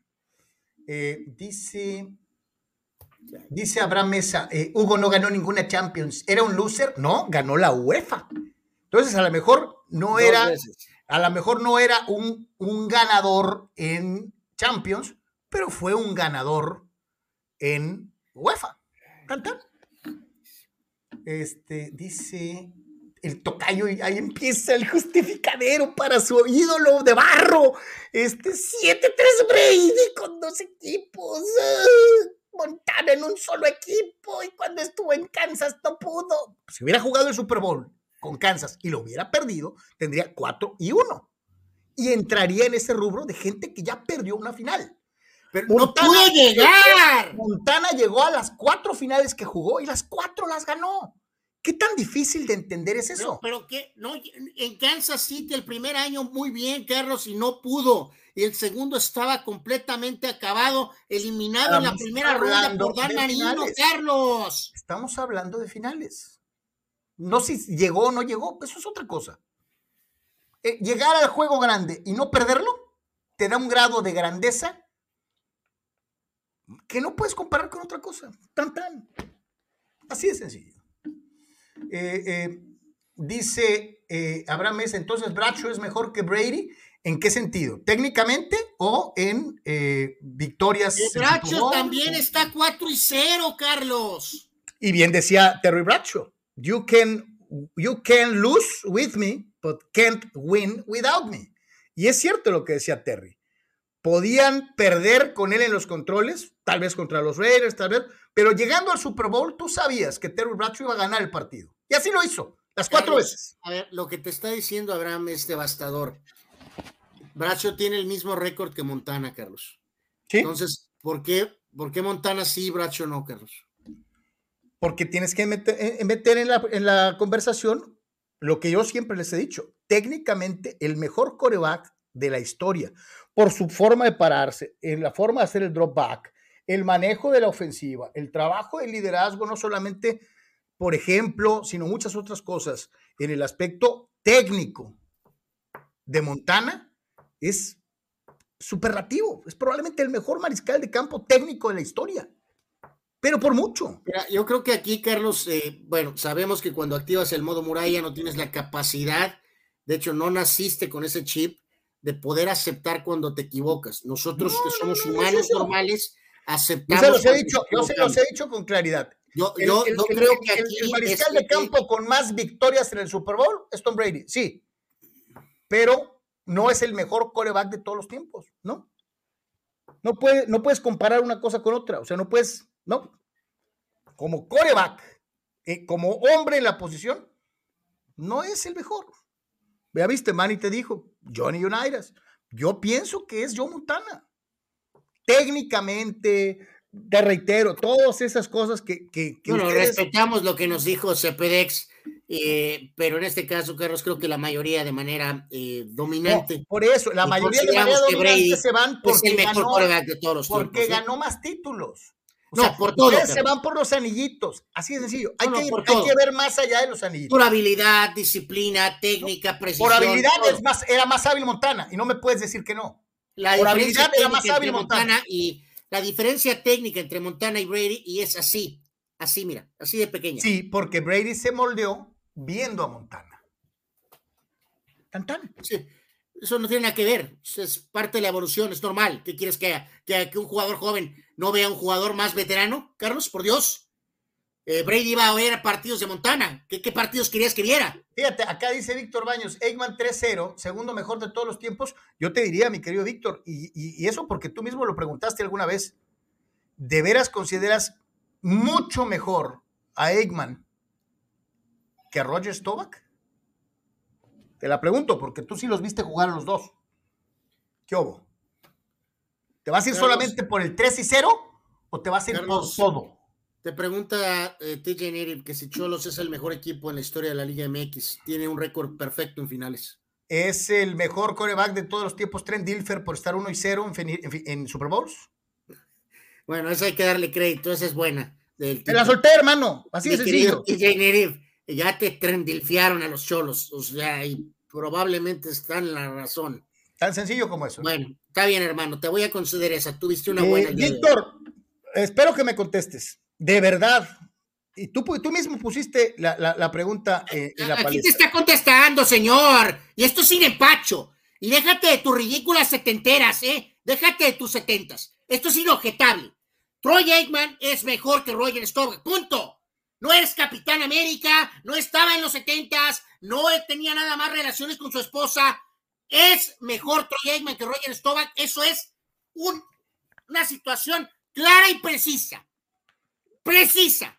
Y te pregunto, mi querido Víctor, fíjate, llegaste al punto exacto que yo estaba buscando. ¿Sabes por qué Aikman es mejor que Staubach para ti? Porque no perdió Super Bowls. Tan sencillo como eso. Ahí está. ¿Cómo, Se le acabó. a, Pepe Vázquez, Carlos, sobre el tema de eh, Se acabó. es mejor entre los hermanos Manning, Carlos? ¿Peyton Manning o el que tiene récord perfecto en Super Bowls? ¿Quién le ganó a Brady mientras que el otro era nalgueado por Brady? Ay, hijo de la remais. Ahora ¿Quién le ganó? No una, dos a Brady, mientras que el otro era nalgueado constantemente por Brady. Ahí está, la, ahí está la respuesta. Eh, perdón, nada más quiero clarificar la respuesta de Carlos Yeme es que Eli Manning fue mejor que Peyton Manning. Es correcto, Carlos. ¿En Super Bowls? ¿En Super Bowl? sí. No, no, no, no, no, no, no, no. En, general, Carlos. Ah, ok, espérame. Entonces en esto sí cabe lo general. Eh, o sea, buscando mañosamente acumular. No, no, no, mañosamente nada. En esto la sí comparación Montana-Brady no es segmentada. La comparación Montana-Brady es total, absoluta y completa, con todo el paquete entero. No está segmentada.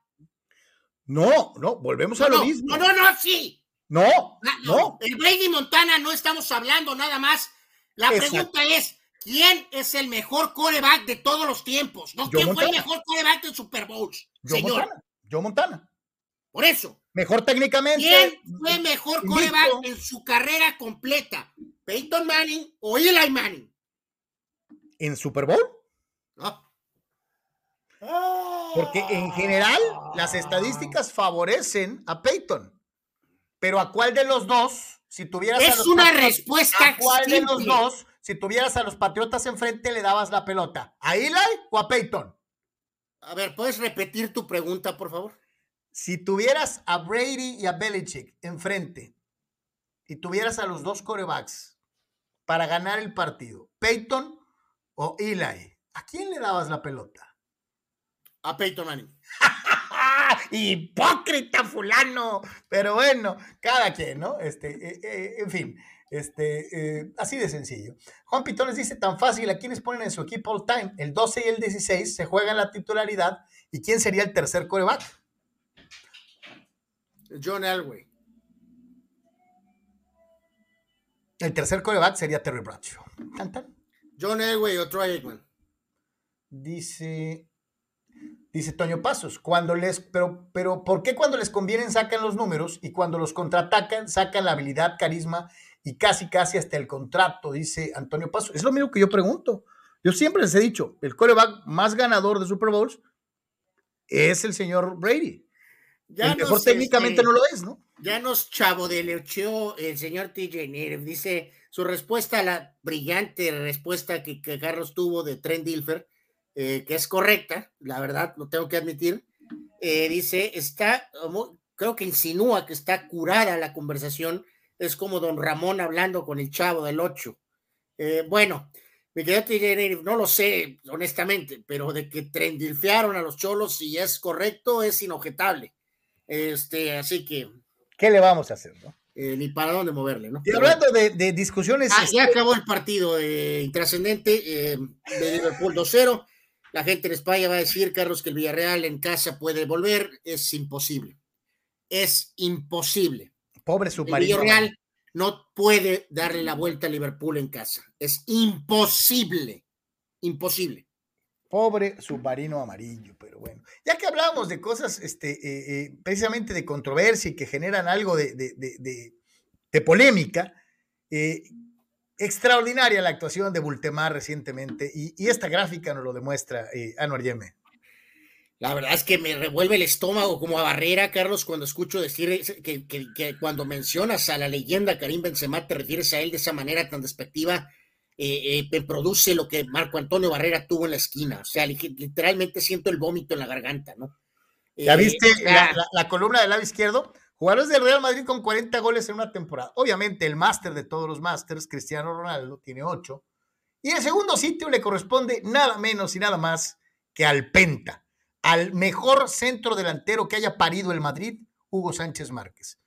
Sigue el glorioso magiar Farín Puscas con uno, la saeta rubia Alfredo Di Stefano uno, y ya finalmente se incorpora Karim Benzema.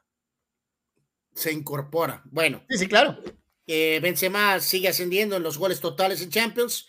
Eh, ahora ya está en el cuarto lugar, claramente, y va a pasar probablemente a Lewandowski eh, podría ser incluso en este mismo torneo, ya lo veremos, o si no, continuarán el duelo el año que viene, ¿no? Este, adelante están, pues, CR7 y el Mesías, eh, el autoproclamado Mesías del fútbol. La de la derecha, pues es llamativa, Carlos Benzema como número uno indiscutible del equipo, monta una Champions League estilo Cristiano Ronaldo, ¿no?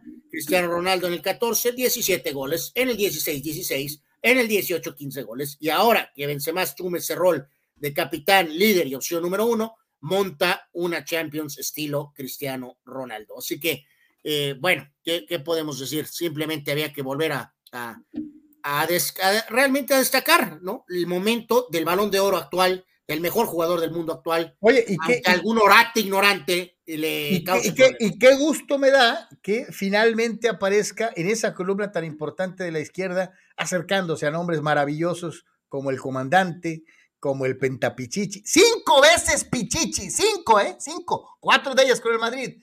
Eh, eh, Ferenc Puskas, una gloria del fútbol internacional de todos los tiempos. La saeta rubia Alfredo y Stefano. Y que finalmente por ahí aparezca, finalmente aparezca por ahí Bultemá, este, lo cual me da mucho gusto eh, por él, ¿no? Este, y por sus fieles escuderos y aficionados. Este, eso es muy bueno. escuderos. Ya viste, ya viste, Anuar, qué increíble, ¿no? Que, un, que todavía después de tantos años y de tantos eh, nombres, Ronaldo, Bultemá, en fin, muchos, muchos, Hugo sigue ahí, atrás del comandante, ¿no? En esa situación de más de 40 goles en una temporada, ¿no? Eso es, eso es importante. Para Hugo Sánchez Márquez, este, eh, extraordinario, extraordinario, el mejor centro delantero, el mejor nueve de la historia del Madrid. Eh, por cierto, y hablando de guitarras valencianas, decías tú de Twitter, y esta, esta gráfica es, ridículo. Esta gráfica es demoledora. Es, eh, o sea, ¿sabes qué? hablando de Superliga. Ni siquiera me imagino, Anuar, lo que sea tener la capacidad económica y monetaria para poder adquirir, no uno, sino tantos.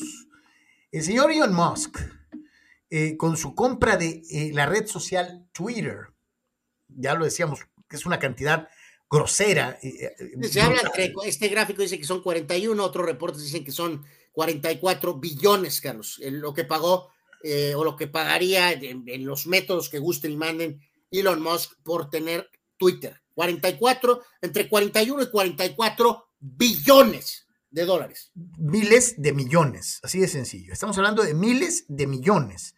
Eh, señores, con esa cantidad que pagó por Twitter, Twitter, ¿le alcanzaría, señor Musk? Pues para comprarse unos cuantos equipitos, ¿no?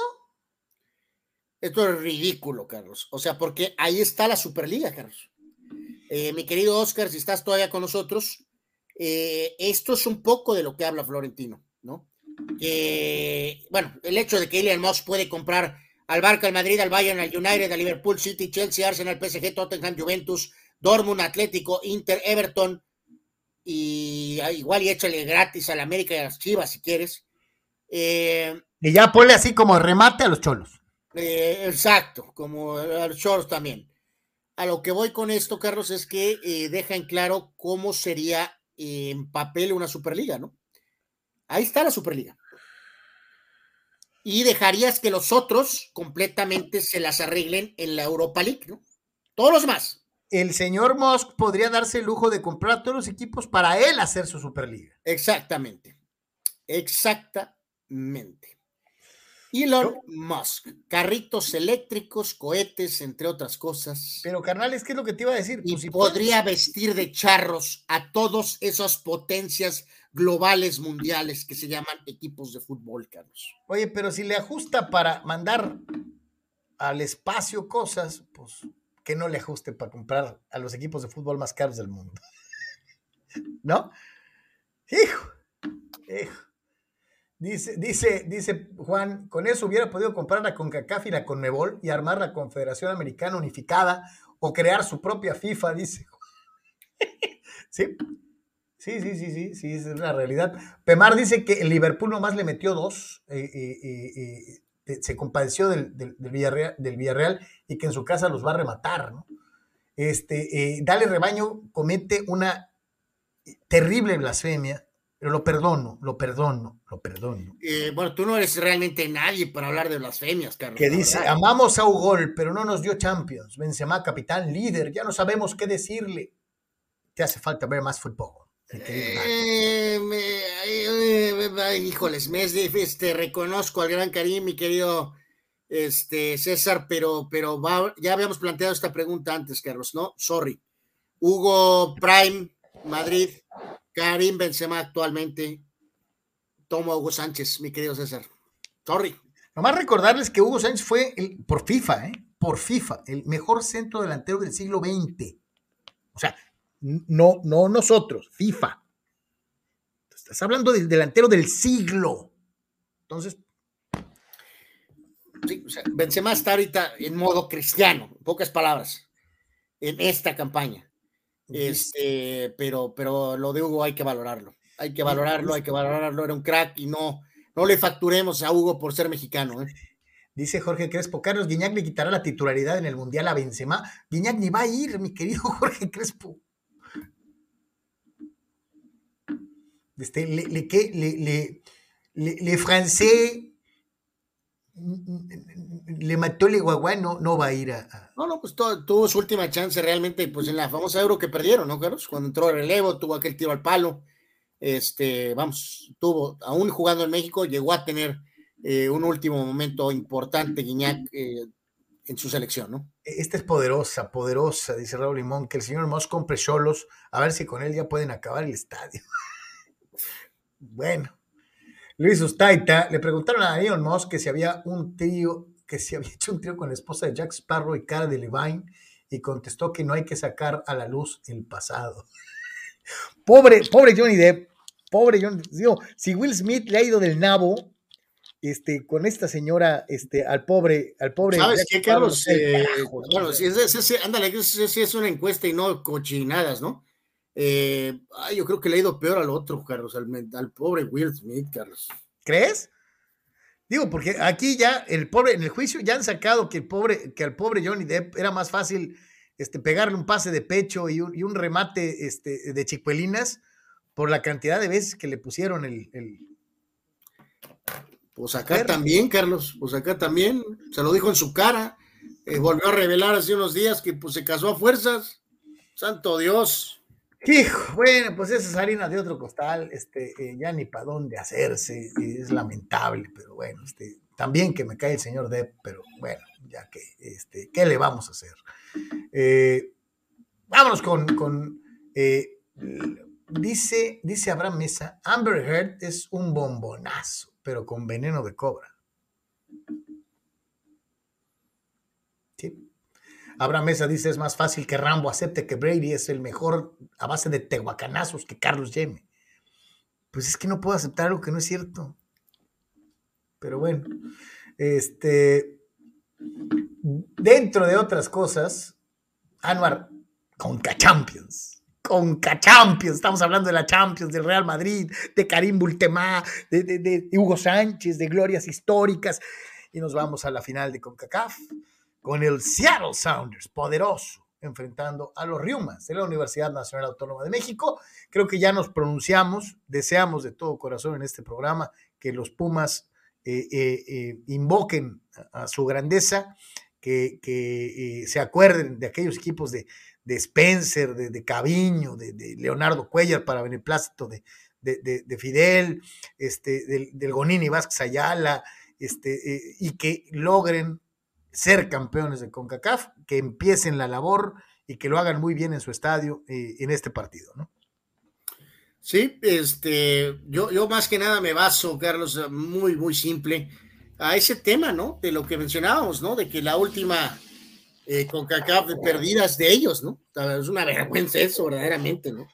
Eh, así que con este equipo, pues hasta cierto punto limitado, pues ojalá el Lini pueda cerrar la chamba, ¿no? Este, y que no caiga ante el famoso equipo de la MLS, ¿no? Este, está pareja la serie, este equipo del Sonders es un buen equipo, está muy claro. Tiene ahí algunos jugadores interesantes, eh, el famoso Ruiz Díaz, entre otros. En fin, este, eh, no quiero que gane la MLS, por lo tanto, adelante Pumas, eh, ganen con CACAF y vayan al Mundial de Clubes este, de una buena vez, ¿no? Aizal están con todo, Carlos, sabemos que es una de las mejores plazas de la MLS, han usado hasta una fuerte campaña, ahí está el mentado Marshall Lynch, ¿te acuerdas de él? El corredor de los sí, sí, sí. Eh, y va a estar muy sabrosa la vuelta, pero primero hay que afrontar el juego del día de hoy. Así que esperemos que CU pese, Carlos, en esta final de CONCACAF. Ojalá este, este, tenga pues un estadio como debe ser para una final y ojalá saque ventaja Pumas. Sí, sí, desde cualquier ángulo. Eh, ojalá y que, eh, que, no tengamos que estar aguantando lo que ya decíamos al principio del programa de que ya nos alcanzaron y que es una tontería. Ya le pegaron a Urias, ya van perdiendo los Dodgers contra los Diamondbacks, parte baja del quinto capítulo eh, hubo cuadrangular por parte de Ahmed sobre Urias, que estaba tirando eh, eh, prácticamente juegos sin hit, pero a final de cuentas, bueno, pues este, le encontraron una pelota al sinaloense, cuatro entradas, dos tercios, un hit, una carrera, misma que fue limpia, ha regalado un par de bases por bolas, ponchó a tres y le pegaron ese cuadrangular. 270 limpias permitidas hasta el momento, 69 picheos, de los cuales 47 han sido strikes. Eh, eh, va perdiendo Dodgers y va perdiendo Urias en este preciso instante en el béisbol de eh, las grandes de las grandes ligas. Ojalá y que le puedan componer la plana a, Julio y que no le toque perder el día de hoy. Vamos a escuchar a Andrés Lilini, el director técnico de los Pumas, hablando antes de lo que va a ser el duelo de CONCACAF.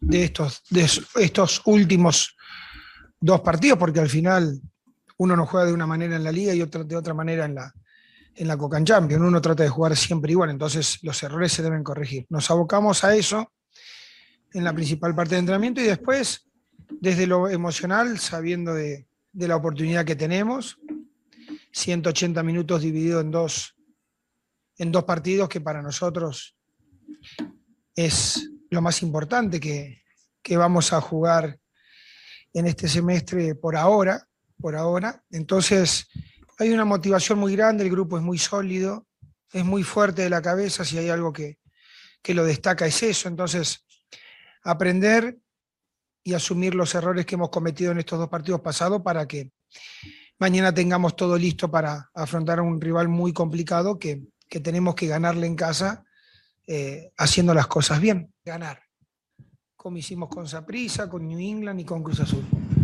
Eh, atacar desde el primer minuto es una característica del equipo, nunca la hemos renunciado. No volvernos locos. Yo pienso, estoy convencido que estos partidos, estas series, se ganan defendiendo bien. Este equipo tiene la fortaleza para eh, crear situaciones de gol, pero no nos tenemos que descompensar. No nos tenemos que, poner un revólver en la cabeza para ir de todas, todas la serie es larga, eh, hoy nos centramos en el partido nuestro de local y lo pensamos en ganar. Nosotros ganando el partido, la ventaja ya es nuestra, no importa el marcador. Y hay muchos que dicen que, híjole, es que a lo mejor Lilini no se queda al término del torneo, que porque quiere más lana y la gente de Pumas no tiene dinero, bla, bla. Lo ha hecho muy bien, lo ha hecho muy bien. Eh, eh, y yo creo que él debe estar plenamente consciente ponle, que sea campeón de CONCACAF, vamos pensando positivamente, y que meta al equipo de Pumas a liguilla, pues eh, obviamente sí necesitaría más dinerito, ¿no? Sí debería de ponerse las pilas la directiva y ofrecerle un contrato mayor porque lo ha hecho muy bien, ¿no? Pues es que no pueden ofrecer a lo mejor lo que no tienen, Carlos. Pues sí, sí, sí. O sea, te, digo, o sea, ya, ya llevamos buen rato así de que, o sea, sí suena muy fácil decir, eh, Pumas o equipo de primera división, este, eh, consigue más recursos. Pues no han podido, Carlos. O sea, eh, me imagino que están tratando, ¿no? Y, no han podido pasar, ¿no? Entonces, pues ni modo, si Lilini ya se le salió de precio, pues, pues, pues a buscar otro. Pues, ¿Qué, ¿Qué van a hacer? Toño Pasos, ¿no? que no hubo partidos, ¿por qué estamos en la sección de espectáculos? Pues porque lo de Amber Heard está muy sabroso, digo, en buen plan, este, mi querido, mi querido salió a, la conversación el señor Musk, entonces, pues ni modo que no nos acordáramos. Dice, dale rebaño, Hugo, grandísimo, el mejor, no tiene nada que ver con que sea mexicano, incluso era más difícil ganar la Champions en el formato viejo, no lo tomen a mal, soy pro Hugo, era un dato de Benzema, ídolo de Mbappé, dice. Bueno, pues también se supone que CR7 es ídolo de, de ¿cómo se llama? De, de, de, del señor Mbappé, Carlos, ¿no? Que pues este, esperemos que vaya a firmar y no nos salga con un petardazo, ¿no? Ya viste lo que, que le ofrecieron 100 millones de euros y que los derechos de imagen todos, y parece que ahí hay un detalle, obviamente el Madrid no puede pagar eso, y ahí están tratando de tener algún porcentaje de los derechos de imagen de, de, de este, de Mbappé, entonces para a ver qué pasa con eso pronto, ¿no? Omar Stradamus se decanta, se decanta y dice, venga Seattle Sounders, este, ok, Omar Stradamus, ¿qué pues? Juan Pitones dice, el contraste de los estadios entre Pumas y Seattle, histórico el olímpico, pero el de los Sounders va a ser macro ruidoso, dice Juan. Sí, o sea, Seu sí tiene historia, pero sabemos que es un estadio, o sea, sí pesa, claro, si está lleno en modo final, en modo Puma, pero no estoy seguro, o sea, ojalá y sí tengamos un que aparezca hoy, ¿no? El, modo Puma. Eh, o sea, sí pesa, a pesar de lo viejo, incómodo y anticuado y bueno, todo lo demás. Pero, pero sí, sí, allá van a estar vueltos locos en, en la vuelta, ¿no? Sea el marcador que sea. Dice Víctor, ya le pegaron jorrón a Julio, es lo que lo comentamos ahorita, mi querido Víctor, este, y lo había hecho muy bien Julio, ¿no? Carlos, los remates del Liverpool Villarreal, ¿sabes cómo quedó al final de cuentas? Remates. Como 15 a 2. Salen con esa cosa de que alarco, ¿no? al arco, 5 a 0. Remates totales, 19 a 1. Eh, no estaba lejos este, del 15 a 2 que te dije, eh, al 19 a 0. Eh, y, 19 a 1. A 1. Y los que sí cuentan son los que te decía, esos de tiros al arco, o sea, los que van en medio de la portería. Porque acuérdate que somos muy dados los, de, los niños de Posesión, Carlos, 74 a 26. O sea, no le Pases de Liverpool 737, el Liverpool dio 272. No, pues no hubo. Tiros de esquina 10 a 2. Sí, pues sí. Dice, dice Omar Stradamos que su, razón para irle al Sounders es que en el book el Sounders paga muy bien. me imagino que sí, pero pues. Dice Dale Rebaño, estos son nuestros héroes de los millennials, Benzema, Mbappé, Ronaldo y Brady. Bueno, y el Mesías, para el Mesías para muchos, ¿no? Espérame, ¿y Lebron? Ay, Dios mío, pues eh, supongo, ¿no? Supongo que tal vez Lebrón.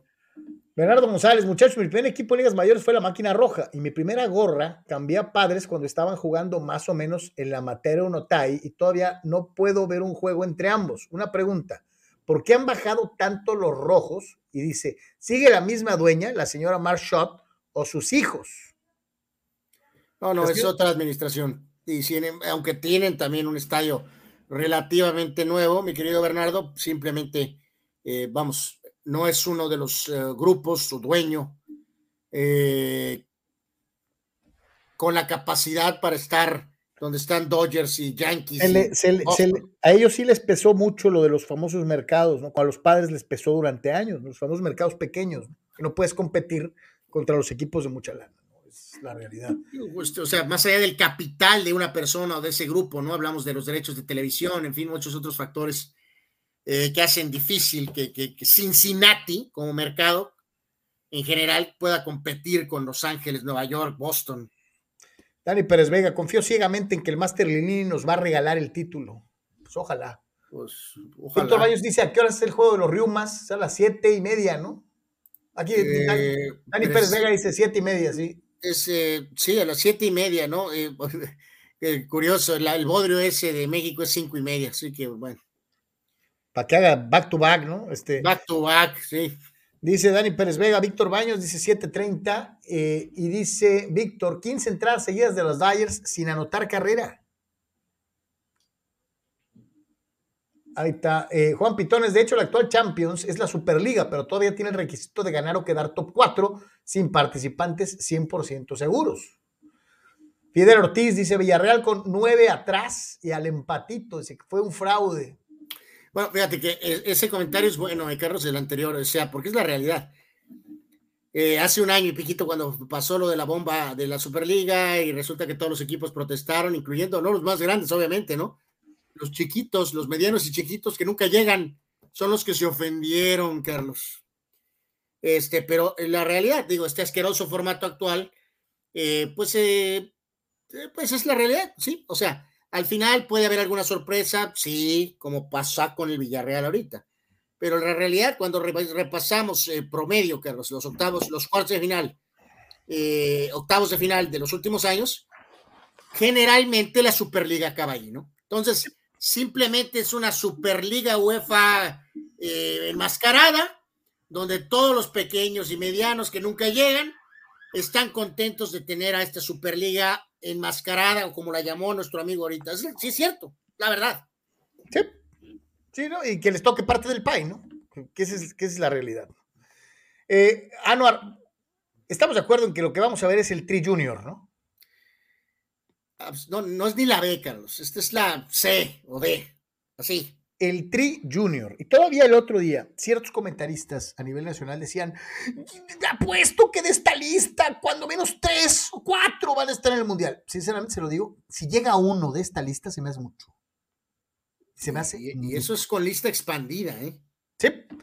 Eh, este eh, ¿De qué va a servir el juego de hoy? Pues para darle gusto a dos que tres que querían ver a Acevedo de titular, de, darle chance a dos que tres eh, jugadores que no habían sido tomados en cuenta porque no forman parte del grupo de Gerardo Martino y que había que cumplir el compromiso con Zoom.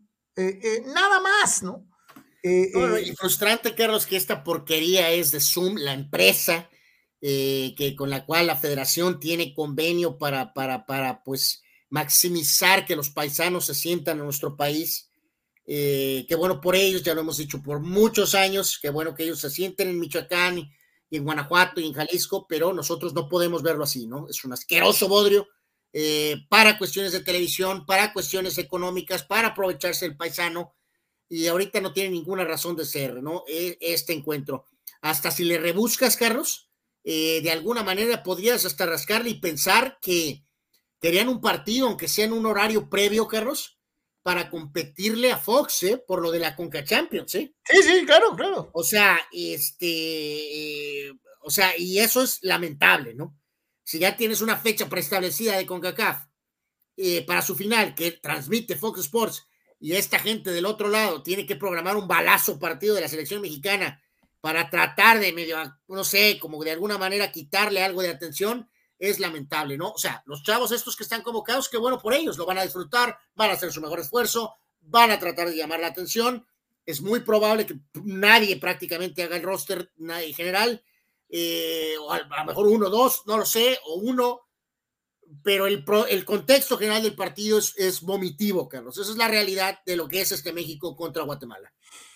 Se han visto las caras a lo largo de la historia en 31 ocasiones, en eh, ese número de partidos, 18 triunfos para eh, la selección mexicana de fútbol, eh, siete empates y seis triunfos de los Chapines.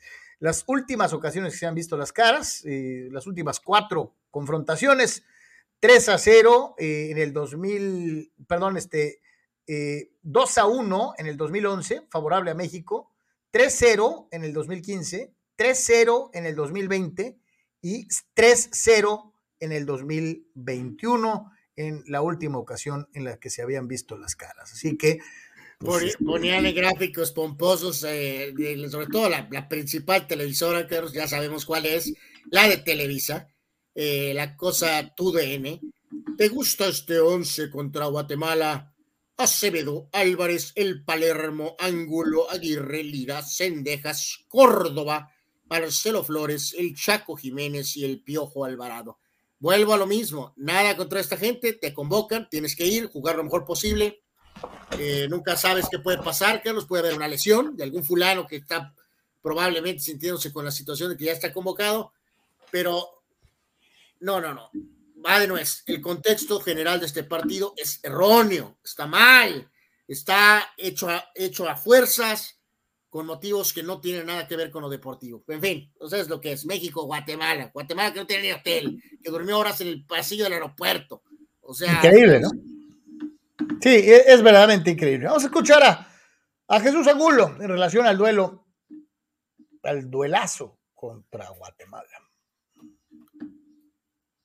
Como comentas, es una linda oportunidad este partido, ¿no? Para demostrarnos todo el equipo. La verdad que es una buenísima oportunidad, buen rival para, para dar lo mejor de nosotros y, te digo, pues pelear por un lugar, ¿no? Como comentó el profe, entonces para ello vinimos todos para, para demostrarle que queremos estar también. Mira, yo los miro muy motivados, la verdad que te digo, todo lo vemos como una linda oportunidad, ¿no? Queremos mostrarnos y, y, como te digo, a eso venimos a, a, demostrarnos que también queremos estar en la lista final. Como dices, hay pocos lugares y por ello tenemos que dar nuestro máximo para poder que el técnico nos tome en cuenta, ¿no? Que estar en esa lista última para, para llegar al, al, que todos queremos iniciado mundial. Bueno, como dices, tienen dos entrenamientos, pero al final de cuentas tenemos un proceso anterior que nos conocemos, ¿no? Creo que todos pues vamos a hacer nuestro mayor esfuerzo, coordinar movimientos, va a ser muy importante la, la comunicación que tengamos entre nosotros. Creo que eso nos va a orientar bastante, entonces creo que eso va a ser fundamental. Sí, la verdad que pues todos los equipos hacen su, su chequeo, entonces es, pues nosotros daremos el de nosotros, ¿no? Estamos más preocupados por el juego de nosotros que por el, por el rival. Bueno, creo que el, Zoom ha sido de gran utilidad, ¿no? Ha estado en constante comunicación con nosotros, aparte el, el, cuerpo técnico de él también está bastante comunicación con nosotros, entonces creo que eso genera bastante confianza en, en todos nosotros y eso nos está generando digo, mucha motivación para ganar un lugar, que es ir al Mundial. Pues sí es pasión que se te borre, Michuy, porque, eh, reitero, yo creo que la, mucho uno, dos, ya muy optimista, tres, eh, podrían ser siquiera contemplados en una lista ampliada. Sí, digo, a lo mejor, Carlos, lo que pueden, sí, algunos de estos jóvenes hasta cierto punto ver es que eh, como va a haber este, esa situación de más lugares que aparte de los 23 de siempre, bueno, antes 22 y ahora 23, eh, desde hace un tiempo, eh, pues a lo mejor por ahí puedes tal vez colarte, ¿no? Con, porque sí hay más chance, porque hay más lugares, ¿no? pero, pero en una situación normal, ya he dado una prelista, está muy obvia, cualquiera la puede hacer, o sea, donde está prácticamente todo definido. ¿Te acuerdas que ya habíamos hecho la, ese, ese ejercicio? Ya lo hicimos, Anuar. Y, y, teníamos dos lugares, Anuar, dos lugares, máximo tres, en los que podrías pensar en hacer algún movimiento. La realidad es que está muy complicado este, pensar en que milagrosamente eh, estos chavos me van a tirar un partidazo contra Guatemala y los van a empezar a tomar en cuenta. Y, y va, va, de nuevo, no es por rendimiento, sino es por cómo opera el fútbol, cómo opera este técnico, por los códigos, por bibibi, son mis jugadores, han estado siempre conmigo desde el principio. Entonces, no, no refleja en sí el nivel actual o la edad, ¿no? Reiteramos. Eh, Ochoa Talavera, eh, eh, Ochoa y Talavera, Carlos. Eh, ¿Sabes qué creo? Es tan ridículo que es capaz de, pues, si la lista se expande, Carlos, uno de los lugares extras lo va a usar para llevar al cuarto arquero, Carlos. Ya te lo había dicho el otro día, parecía chunga, pero va a llevar cuatro porteros. Pero podría llevar cuatro porteros, lo cual es ridículo. Este, está Jorge Sánchez. Ok, puede ser que hay un lugar ahí de quién diablos puede ser eh, el otro lateral derecho, ¿no? O sea, o, yo ya te había dicho, ya tengo rato diciendo lo del, lo del, chavo este de Pachuca, del Kevin. bueno, ahí, ahí hay una opción. Ahí hay una opción. Digo, porque no estoy diciendo que Jorge Sánchez es Cafú, ni mucho menos, ¿no? No, no, no. O sea, el Chaca ha desaparecido y va, va, va, en la central está más complejo, está el mentado Cachorro, Araujo, Vázquez y Héctor Moreno, Carlos. Yo creo que todos esos van a ir, si es que Héctor Moreno no está lesionado, ¿no? Del lado izquierdo creo que está más cerrado, ¿no? Eh, va a llevar a Arteaga y va a llevar a Gallardo. En el medio campo, el ventado Charlie, HH, eh, el Machín, Guardado, Eric Gutiérrez. A lo mejor ahí hay un lugar, tal vez, o dos, si la lista es expandida, ¿no? Donde está retacado es arriba, pues que hay mucho de arriba ¿no? Porque hay, mucho de arriba, pero curiosamente nadie mete goles, ¿no? nadie mete goles, pero hay un montón arriba que incluso le quita puestos tal vez al, medio campo, pero pues eso lo va a decidir. Tecate va a estar, Antuna también, Laines va a estar. Lozano. Eh, Raúl Jiménez, Fallas Mori, Henry, Lozano y Alexis Vega. Entonces, ¿dónde entran ahí? O sea, a lo mejor el Chaquito se cuela ahí por sus características este chavo Flores, que a lo mejor deberías de llevarlo eh, como última opción, pero no veo cómo. Entonces, en fin, vimos la alineación ahorita probable, mencioné, y vemos lo que es una lista casi, casi definida. Entonces, hay, hay muy pocos sitios. A ver qué pasa. ¿Sabes quién me, me, me, me, llama mucho la atención? Digo, y te lo digo sinceramente, y digo con todo el respeto del mundo para nuestros hermanos guatemaltecos y para, para su fútbol que tiene años hundido en una severa mediocridad. No, hombre, mediocre es mediano, no, malos. Eh, eh, el fútbol guatemalteco es malo, ha sido malo por años, eh, atosigado terriblemente por un problema de, falta de calidad técnica, de no tener dinero, inclusive de meterse en broncas con las famosas apuestas y de acusaciones de partidos arreglados, y, un montón de cosas que han ensombrecido al fútbol de Guatemala. Yo me pregunto qué carajos llevó no sé si algunos me decían que la necesidad. Eh, ¿Qué carajos llevó al flaco Tena a agarrar esto? Trabajo. ¿Neta? Yo, si hubiera sido Luis Fernando Tena, creo que no hubiera tomado Guatemala, Carlos. No, no conozco sus finanzas ni su vida personal. Yo creo que no hubiera tomado Guatemala ya medio cerró casi todas sus puertas aquí en México, Carlos. Ha dirigido ya un montón de equipos y a lo mejor lo que le queda al pobre flaco es el Bravos de Juárez para reemplazar al Tuca, Carlos.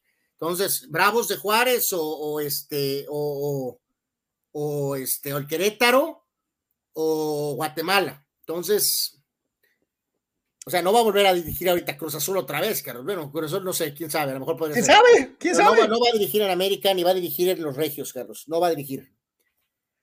Pues este, este, es el flaco Tena, lo escuchamos, reitero, es el director técnico de la selección de Guatemala. Aunque usted no lo crea. Realmente llenos, entonces salimos, encontraron uno lejos, pero solo cuatro habitaciones donde nos teníamos que meter 30 o solo los 20 jugadores. Entonces decidimos acomodarnos ahí en el, en el aeropuerto y, nos dormimos ahí, en las bancas, en en el piso, lo malo es que ya ni alfombras ponen, y entonces ahí estuvimos hasta las diez y media de la mañana que salimos hoy, más que ya no la estaban haciendo otra vez de una hora y una así de pero. Bueno, salimos a las diez y media de la mañana de hoy, llegamos y ahí están ahorita todos los muchachos dormidos. No es que no te avisen cuando llegas hoy sales a las nueve porque llegamos desde las ocho de la noche al, al aeropuerto. Si nos hubieran dicho ahí hoy sales al otro día a las nueve, pues ya te organizas, te, te van llevando hasta las 2 de la mañana y ya te vas sospechando, aquí nos están dorando la píldora nada más, ¿no? Pero ni modo que adaptarse, ¿no? Pero no le echamos la culpa a nadie, ni nos estamos quejando, son cosas que, que fue la tormenta, ni estamos poniendo como excusa cualquier cosa para el partido de mañana, tenemos que dar un buen partido. Sí, un proceso normal que arrancó muy bien y luego tuvo algunos baches, que eso es normal que se vaya dando, también es cierto que otros equipos crecieron pero al final creo que los resultados han venido apoyando y lo más importante creo que los jugadores están con él y eso, y eso se nota, ¿no? Y eso es, eso es importantísimo, que si los jugadores están con, con su líder, si lo aceptan como tal, creo que la cosa, la cosa va bien. No estoy de acuerdo con aquellos que, que piensan que hay que, que hay que remover al técnico, creo que tiene que, que acabar su proceso, incluso, ¿por qué no pensar en que siga con, con, con otro ciclo mundialista, ¿no? Es claro que es un técnico muy capaz y muy profesional, es muy, muy serio. A mí me parece que, es, que ha sido una muy buena elección y que ha hecho muy bien su trabajo. Ojalá que nos vaya muy bien en el Mundial y que lo dejen seguir eh, otros cuatro años. No tenemos por qué estar pensando en, en cambiar al técnico en cada ciclo mundialista. Pues en términos generales sabemos que es un gran jugador y que está en un buen momento, si es el goleador histórico, pero alguna razón tendrán para no llamarlo. Yo no la sé, eh, ni me quisiera meter yo en, las, en las, decisiones de, Gerardo Martino, pero pues, que es un gran jugador, le que lo ha demostrado durante 15 años, pues es lo es, está en un buen momento, también es cierto. No, no sé por qué no, no lo llaman y eso es que tendrá que, que explicar Gerardo, ¿no? Hablaba el flaco de esta eh, odisea eh, eh, que solamente pasa cuando hay muy mala organización. Vamos a dejarlo bien claro este tipo de cosas de que no, de que no pasen por ti, de que, de que se te complique todo, de que tengas que quedar a dormir en el aeropuerto. Carlos, ¿tú crees que esto le hubiera pasado a Argentina o a Brasil, o a Francia o a Alemania? Se, regresan, agarran el avión, de, inmediatamente se, se devuelven, ¿no? Pues, o sea, tan así de sencillo, ¿no?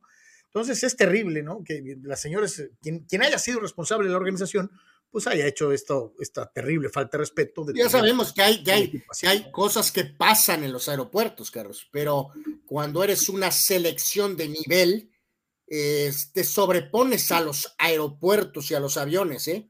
eh para, tú, sabes cómo le haces, pero lo sacas, ¿no? Lo sacan. No vas a poder a tener al Mesías sentado durmiendo en el aeropuerto en el piso, ¿verdad?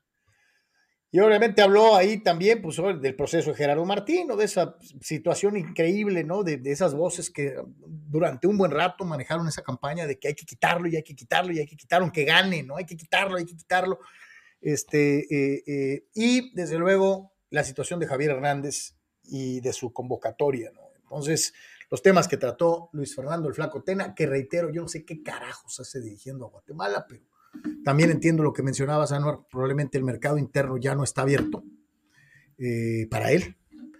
Eh, y pues eh, yo te digo algo, ¿no? Yo pues, sí ponía a mi agente a, que me buscara chamba en la MLS, Anuar, o, Ándale, esa es una. ¿Llegó a tener alguna tacita de café con el tema de ser algo en televisión, ¿no, Carlos? Sí, sí. O sea, digo, yo sé que, que, estas personas quieren dirigir y que el trato con el jugador y que esto y que el otro, Tena es un técnico importante en nuestro fútbol, este, Dios mío, que el que ganó la medalla de oro y Guatemala, futbolísticamente hablando, santo Dios, o sea, sí, sí, sí, yo también estoy contigo en esta, este, hubiera preferido que no hubiera tomado este trabajo. Dice Abraham Mesa, prefiero ponerme a podar un cactus o trapear el drenaje que ver México-Guatemala, dice Abraham Mesa. Sí, ah, yo te reitero, hay paso, pero ahí veré el resumen después de unos cinco minutos, un resumen de unos cuatro o cinco minutos, ahí lo veré, ¿no? Paso, sorry. Nuestro carnal Chuy Vega, saludos de querido Chuy, abrazo. Dice, hace un momento mencionaron a los Riumas y que están otra vez en un torneo internacional. Dice, recordé de flachazo a los Pumas de Hugo Sánchez con su doble campeonato de liga y su campeón de campeones. Y en esas fechas los conocí a ambos de ustedes, dice, eh, a ambos dos ustedes, cuando nos echamos una platicada sobre esos Pumas de hombres, dijiste Charlie, y su entrenador Ugol, echando números hace 18 años, chamacos, dice, nos estamos haciendo viejos. Pues pues sí, mi querido Chuy, ya que. Este, Saludos, mi querido Chuy, sí, qué, buen, qué buen recuerdo. Oye, parece mentira, son 18 años de cuando Hugo dirigió a Riumas para el bicampeonato, Increíble. o sea, dice Fidel Ortiz, Seattle es un equipo cobarde que no sabe ganar en territorio mexicano. Eh, dice Omar Stradamos, la palabra del día es vomitivo. Gracias, Master Anuar. Bueno, supongo que no voy a darme crédito yo, ¿no? Este, más bien fue nuestro amigo que preguntó por el tema de lo de Barrera, ¿no? Él fue el que como que puso la palabra por ahí, ¿no? Dice Víctor Bayos, Fernando Beltrán, ¿no les late para que haga el roster del Mundial? No. La neta, no. No. La neta, no. Va a crecer y el chavo va muy bien. No. Bueno, pues va bien y a veces no, y luego para allá, y luego para acá, y luego para acá eh, reiteramos, eh, eh, aquí realmente ya estamos tan cerca del Mundial, muchachos, amigos, Carlos, que no se trata de que quién queremos o quién no. Tienes que, estás, tienes que pensar como ya está full, pensado fulano, ¿no? o sea, o sea, no, no, es, no es en sí, reitero, quién esté tan bien o quién no, es quién ha estado con Martino durante todo el proceso, prácticamente. Y esos son los jugadores que van a ir, la mayoría de ellos. Fidel Ortiz Seattle en México se fue a jugar a lo profe Cruz en León y perdieron, pero solo avanzaron de churro en el global porque los gringos no tienen pantalones para ganar en territorio mexicano. Insiste Fidel con esto. Omar Stadamos dice que ya hubo guamazos en el Mets Cardenales, Anuar. Ok, a ver, ok, ok, ok. Eh, Lalo Castañeda, Tena ya dirigió a Bravos y a Gallos, dice. Pues sí. Eh, eh, Fidel, Tena dirigió a León, pero fue grillado por los sobrevalorados Boselli y Luis Montes. Eso es cierto, totalmente. No, no, no, yo lo sé, ya sé que ya, sí, o sea, por eso dijimos mercado cerrado, arriba, en medio y abajo. Entonces, eh, Abraham Mesa le echa memoria y dice: Quirarte ya tomó El Salvador como técnico cuando prácticamente estuvo vetado en México. Las oportunidades se acaban y te vas quedando obsoleto. Quizá lo mismo le esté pasando a Tena. ¿no? No, pero se refiere a de los Cobos, ¿no, Carlos? Sí, yo creo que más bien es Carlos de los Cobos. ¿no? Creo sí. que, Abraham, quiero que quieres decir de los Cobos, no Quirarte. Dani Pérez Vega, hoy pega tres hits el líder de la Verás de las mayores, nuestro querido Papo Hosmer. Oh. Bueno, Dani Pérez Vega ahora resulta que está arriba en el barco con Eric Hosmer. Hosmer, perdónanos, estábamos Eric Hosmer nos llevará al campeonato. Este, Juan Pitón dice, ¿qué será, ¿qué sería lo máximo de Tena? ¿Los títulos con Cruz Azul y Morelia o la medalla de oro? Esto de Guatemala sería lo más bajo de su carrera como técnico. Lo más bajo, y, reitero, respetuosamente, pero el fútbol guatemalteco está en un hoyo desde hace muchos años, muchos años. Sí es lo más bajo. Eh, y lo más importante es la medalla de oro, porque es el, es el torneo más importante que ha ganado México en su historia. Entonces, sí, es lo más alto, claro que es lo más alto. Eh, dale, dale rebaño. ¿Qué prefieres ver, México, Guatemala o Rise of, of Skywalker o Tiburón 3? Bueno, Tiburón 3 con los ojos cerrados. Ah, no, la has visto eh, 700 millones de veces. No importa, no importa. Y eso que eh, Rise of Skywalker es la última, ¿no? Sí. La, la, de en medio es la que es, eh, vería México-Guatemala en lugar de la de la de la, la, de que la cajetearon con lo de Luke, Carlos, la, la, la, la intermedia. La de que, ¿Cómo se llama? No me ¿Cómo se llama? Sí. Eh, eh, vería México-Guatemala en lugar de esa porquería. Juan Pitones, salvo que México haga tres buenos partidos, no creo que quieran extender al Tata Martino, dice Juan Pitones. La pregunta aquí, Juan, sería, ¿realmente el Tata le interesaría seguir en México? No, yo creo que no, Carlos. Yo creo que todos los técnicos corren después de un proceso. Digo, esto lo pone Juan por lo que dijo Tena, ¿no, Carlos? Eh, pero no, o sea, no, no, no, va a pasar. Creo que mutuamente, eh, hasta cierto punto pasó con Osorio por muchas cosas, ¿no, Carlos? Eh, que porque andaba de chile frito por allá, por allá en temas personales, cuando Cantú le ofreció seguir y Osorio dijo, no, ya me tengo que ir de México, traigo broncas por acá y para allá. Y Entonces, aparte todo lo demás, ahí se ven, ¿no?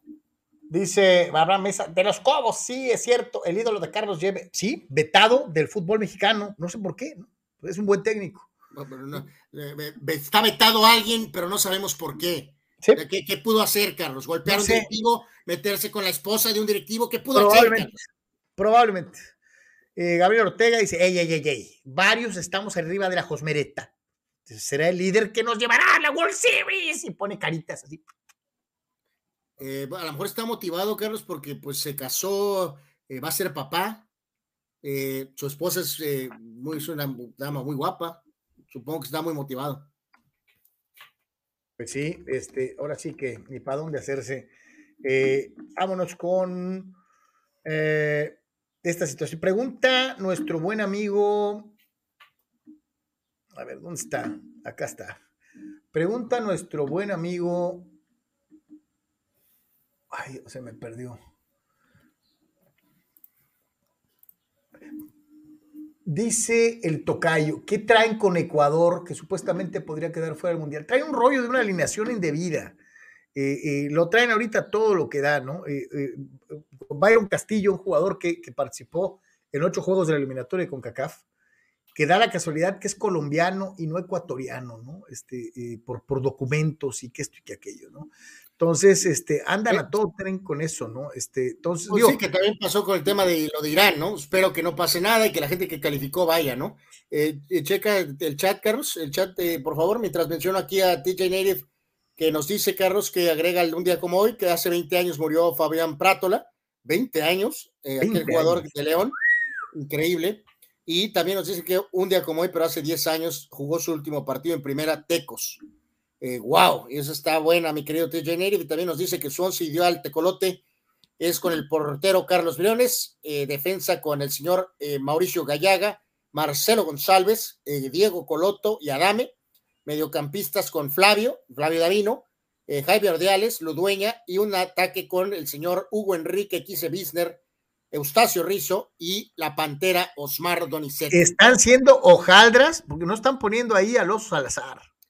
Eh, es correcto, yo creo que campeón de goleo en México con puros penales, pero ese de veras que fue penaldo a la potencia.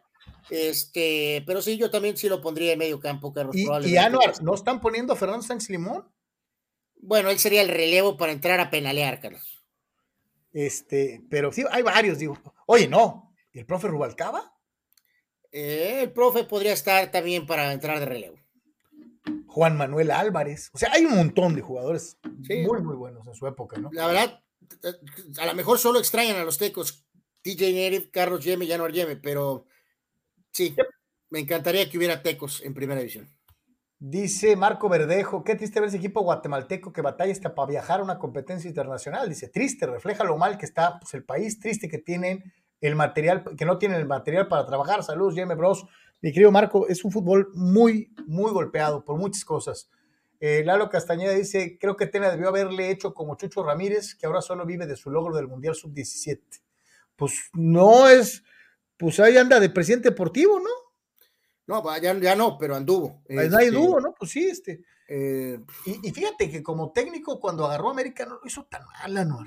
Este, o sea. Son muy de regular a muy bien, a secas, no, no, no muy bien bien a secas.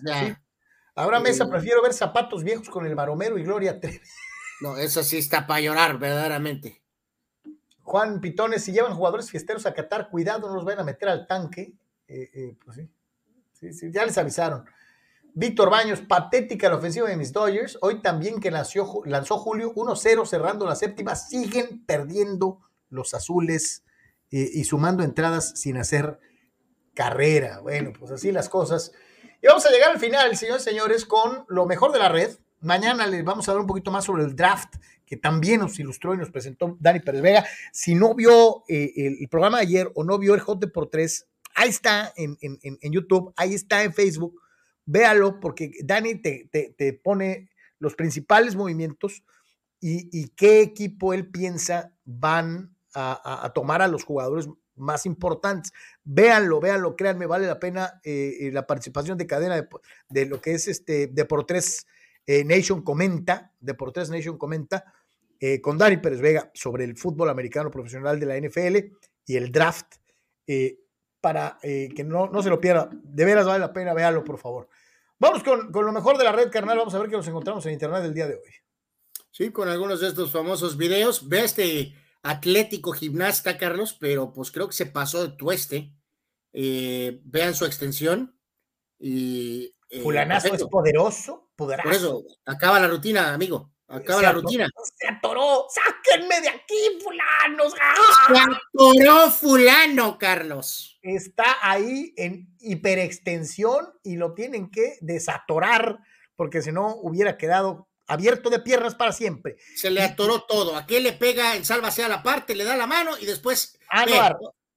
vamos a verlo ahí una vez más. Vea usted cómo ve al muchachito, le da en los yarblocos, se disculpa y después lo humilla.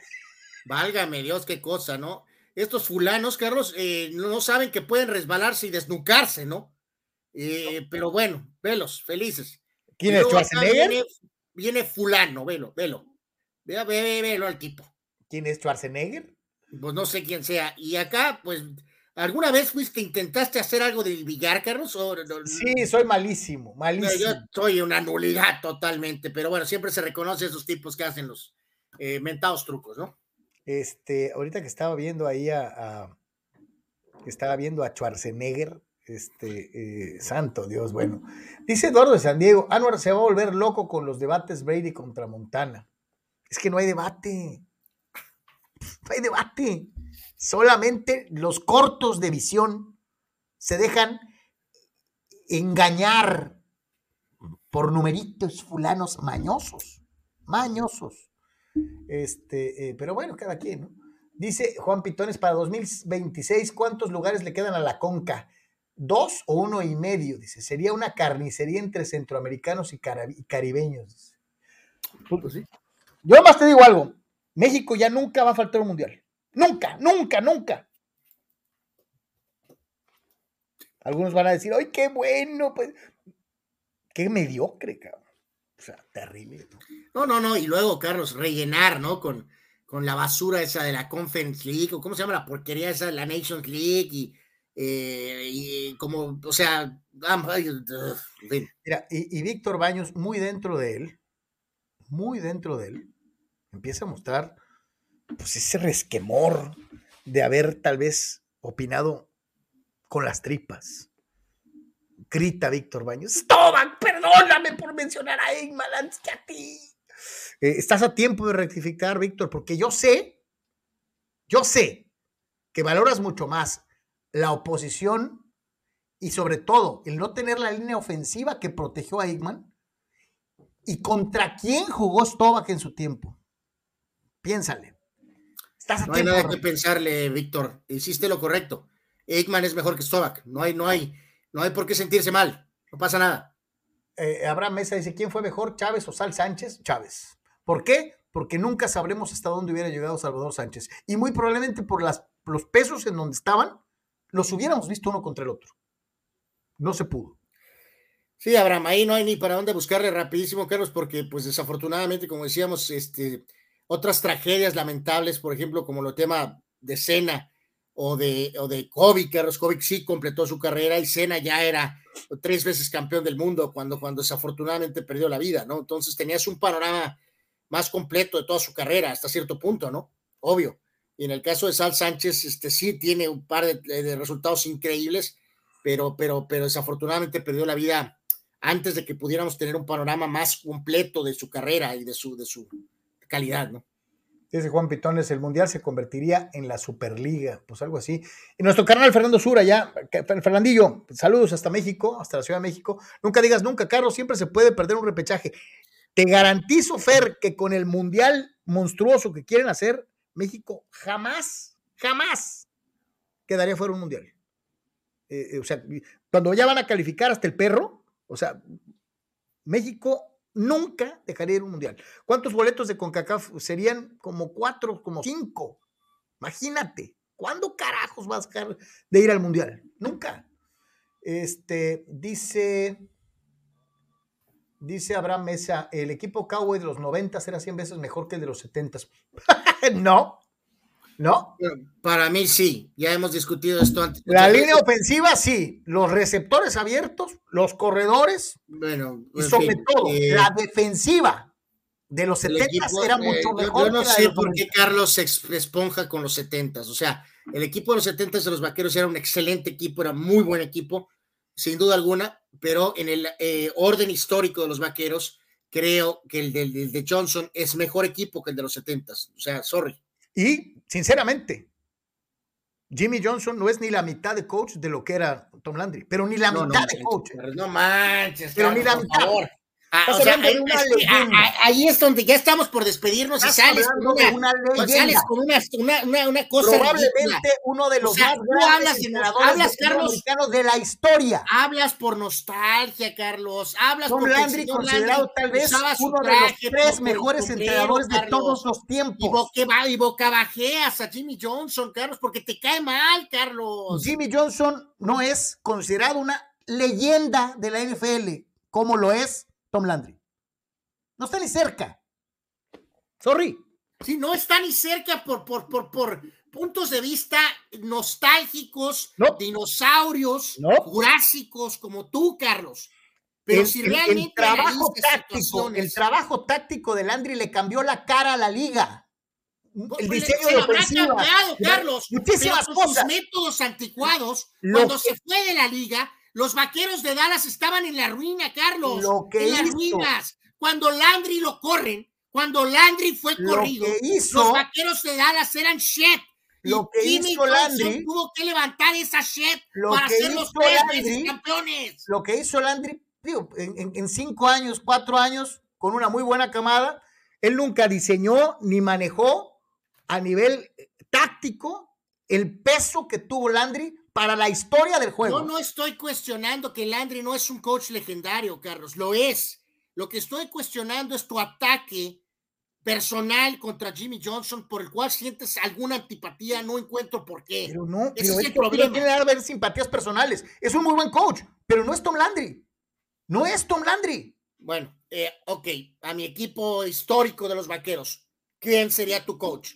Para mí, elegiría a Jimmy Johnson. Gracias. Pues volvemos a lo mismo. Es que la mayoría, por nostalgia, elegiría y respeto, estaría eligiendo a Landry. Yo escogería a Jimmy Johnson. Gracias. Y lo mismo, ¿no? Eh, que, eh, que- que no le llegaba ni a los talones a Tony Dorsett, pero ni a los talones, ¿no? O sea, y así le seguimos posición por posición, ¿eh? Este, pero bueno, Drew Pearson mejor que Michael Irving, Carlos.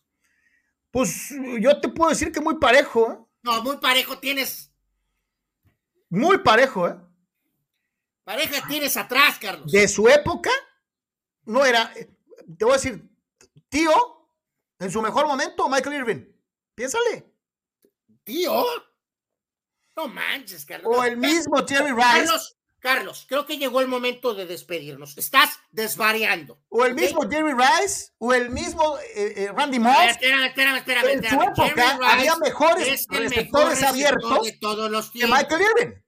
En su Jerry época, Rice es el mejor de todos en los su tiempos. época Mira, había mejores receptores abiertos que Michael que Irving. procesar y entender. En su época había, Mira. no uno, varios receptores abiertos mejores que Michael Irving. Déjame tú- decirte tú, una tienes cosa, Carlos, endiosado a Michael. Irving, pero no Déjame es. decirte no dos es- cosas no es rápido, tu bien, no es- rápido no es para que de la, de la- de la historia, ¿eh? ¿Sabes lo que a veces tiene? ¿Sabes lo que tiene a veces uno en la nariz, verdad? Se llama moco. ¿Sí sabes, Sí, verdad? Es sí, sí. un moco. Ok. Lynn Swan y John Stalwart son un moco en comparación de Jerry Rice. Nada más para que entiendas, ¿no? Que te quede claro. En cuanto al tema de Michael Entonces, Irving, entonces, ¿qué es? Entonces, ¿qué, entonces, ¿qué será Michael. Irving? Entonces, ¿qué será Michael Irving? Michael Irving es mejor que Lynn Swan y John Stalwart juntos.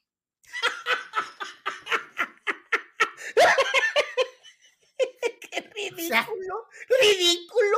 Pero bueno, eh, cada quien, ¿no? Este, en fin, este, eh, en fin, te digo, no es ni siquiera el mejor receptor de su generación, de su generación. El, receptor de su generación es el mejor de todos, Ni siquiera, Carlos. o sea, ni siquiera cerca del mejor receptor de su generación. Ya no digamos contra los mejores de otros tiempos, ¿no? O sea, pero ni cerca, ¿no? A, a- a- a ver, Carlos, Este- ya porque tenemos que despedirnos. Y, y esta pregunta orate, a ver, ¿me estás diciendo que hay alguna cercanía entre Lynn Swan y John Stalwart con Jerry Rice, Carlos?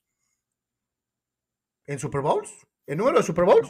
¿En MVPs? ¿En qué? No, no, no. ¿En qué? No, no, ya, ya, por favor, por favor, ¿En Carlos, te lo suplico. No, por dime en favor, qué. vamos. Dime qué. Te estás haciendo daño, Carlos. No, dime Te qué. estás haciendo daño a tu legado. No, por favor, qué. corta la transmisión. No. Por Eh, favor, por- corta la ver, transmisión. A ver, Anuar, te voy a preguntar, en, en- los highlights de todos los tiempos de los Super Bowls, ¿qué, qué, qué atrapada de los 49ers de San Francisco es la más histórica? O sea, Carlos, por favor, Clark. te lo suplico, por favor. Jerry Rice. La jugada de un receptor abierto más icónica de la historia de los 49ers no es una jugada de Jerry Rice. ¿Cierto o no? Carlos, por ¿Cierto favor, o no? herejías. ¿Cierto John o no? Y Lynn Swan juntos Espérame, no me gusta ni para que le voleen los zapatos a Jerry Rice, te Carlos. estoy preguntando, ¿cuál es la jugada de un receptor En la temporada regular, en la en, historia en los Super Bowls, de en los juegos de All 49ers. Timers, en los juegos lesionados y especialmente en el Toledo, Carlos. Jerry Rice con los ojos cerrados, con un ojo, con un parche de pirata, es mejor que Lynn Swan y John ¿Cuántas juntos. veces? No digas No huyas, no huyas, no huyas. Ya volviste a escapar como siempre. Te hice una pregunta concreta. La jugada más icónica de un receptor abierto de los 49ers no es de Jerry Rice, es de Dwight Clark. Tenía cuatro fulanos cubriéndolo a él. Por eso digo. Y Entonces, Montana se la dio al tipo que tenía cobertura uno a uno. ¿Por qué tenía que forzar con el que tenía cuatro monigotes y encima? ahí te la tengo. La jugada más icónica de los 49ers es con Dwight Clark. Tan, así de sencillo. Este dice Dice Jorge Crespo, señores, ¿creen que el pastelero encuentre chamba mañana en el día del draft? No, porque el pastelero pues ya salió del draft. No, no, pero yo creo que se refiere a lo mejor a algún cambio, Carlos. O sea, de que Jorge a lo mejor, este, digo, ya ves que eso de que, que se puede rebotar y caer en los Steelers. Eh, no lo sé, no lo sé, Jorge. A lo mejor podría ser parte de un cambio. Podría ser, podría ser algún cambio. Dice, dice Abraham Mesa, y fíjate cómo, volvemos a lo mismo, lo que es haber visto a un equipo y enamorarse de él y pensar que es lo mejor de toda la historia. Smith, así de malo, es el corredor con más yardas de la historia, y era malo según Carlos. Yo te digo una cosa, eh, beneficiado enormemente por, la, por una de las más grandes líneas ofensivas de la historia. Ahí sí, incontrovertible. Y sí te digo, Dorset se desayunaba a Emmett Smith. Tan sencillo como eso. Eh, y remata, dice, dice, dice Víctor Baños que le gustaba más Irving eh, eh, que Drew Pearson. Ok, perfecto. Ahí cada quien. Y tú eres vaquero. ¿Quién más por acá? Dice Juan Pitones, no peleen. Abraham Mesa vuelve a preguntar, Bridio Montana, Montana. Y con eso, con la verdad, con la verdad, no con, con, mentiras de ganó más Super Bowl. No, con el análisis real y verdadero. Llegamos al final de este Deportes. Para todos y cada uno de ustedes, muchísimas gracias. Dice Víctor Baños que ya empataron los Dyers en la octava entrada, uno a uno, lo cual le salva la derrota a Julio Urias, lo cual es bueno. Entonces, ahí está. Mi querido Víctor, muchísimas gracias. Dice, qué divertido estuvo esto. Este, y lo que falta, mi tocayo. Algún día haré una cápsula especial explicándoles con pelos y señales para los que viven engañados los aspectos técnicos de por qué Montana era mejor. Pero bueno. Prefiero ver México-Guatemala. Eh, fulano, este, en fin. A todos, como siempre, muchísimas gracias. Y si Dios quiere, nos estaremos viendo el día de mañana.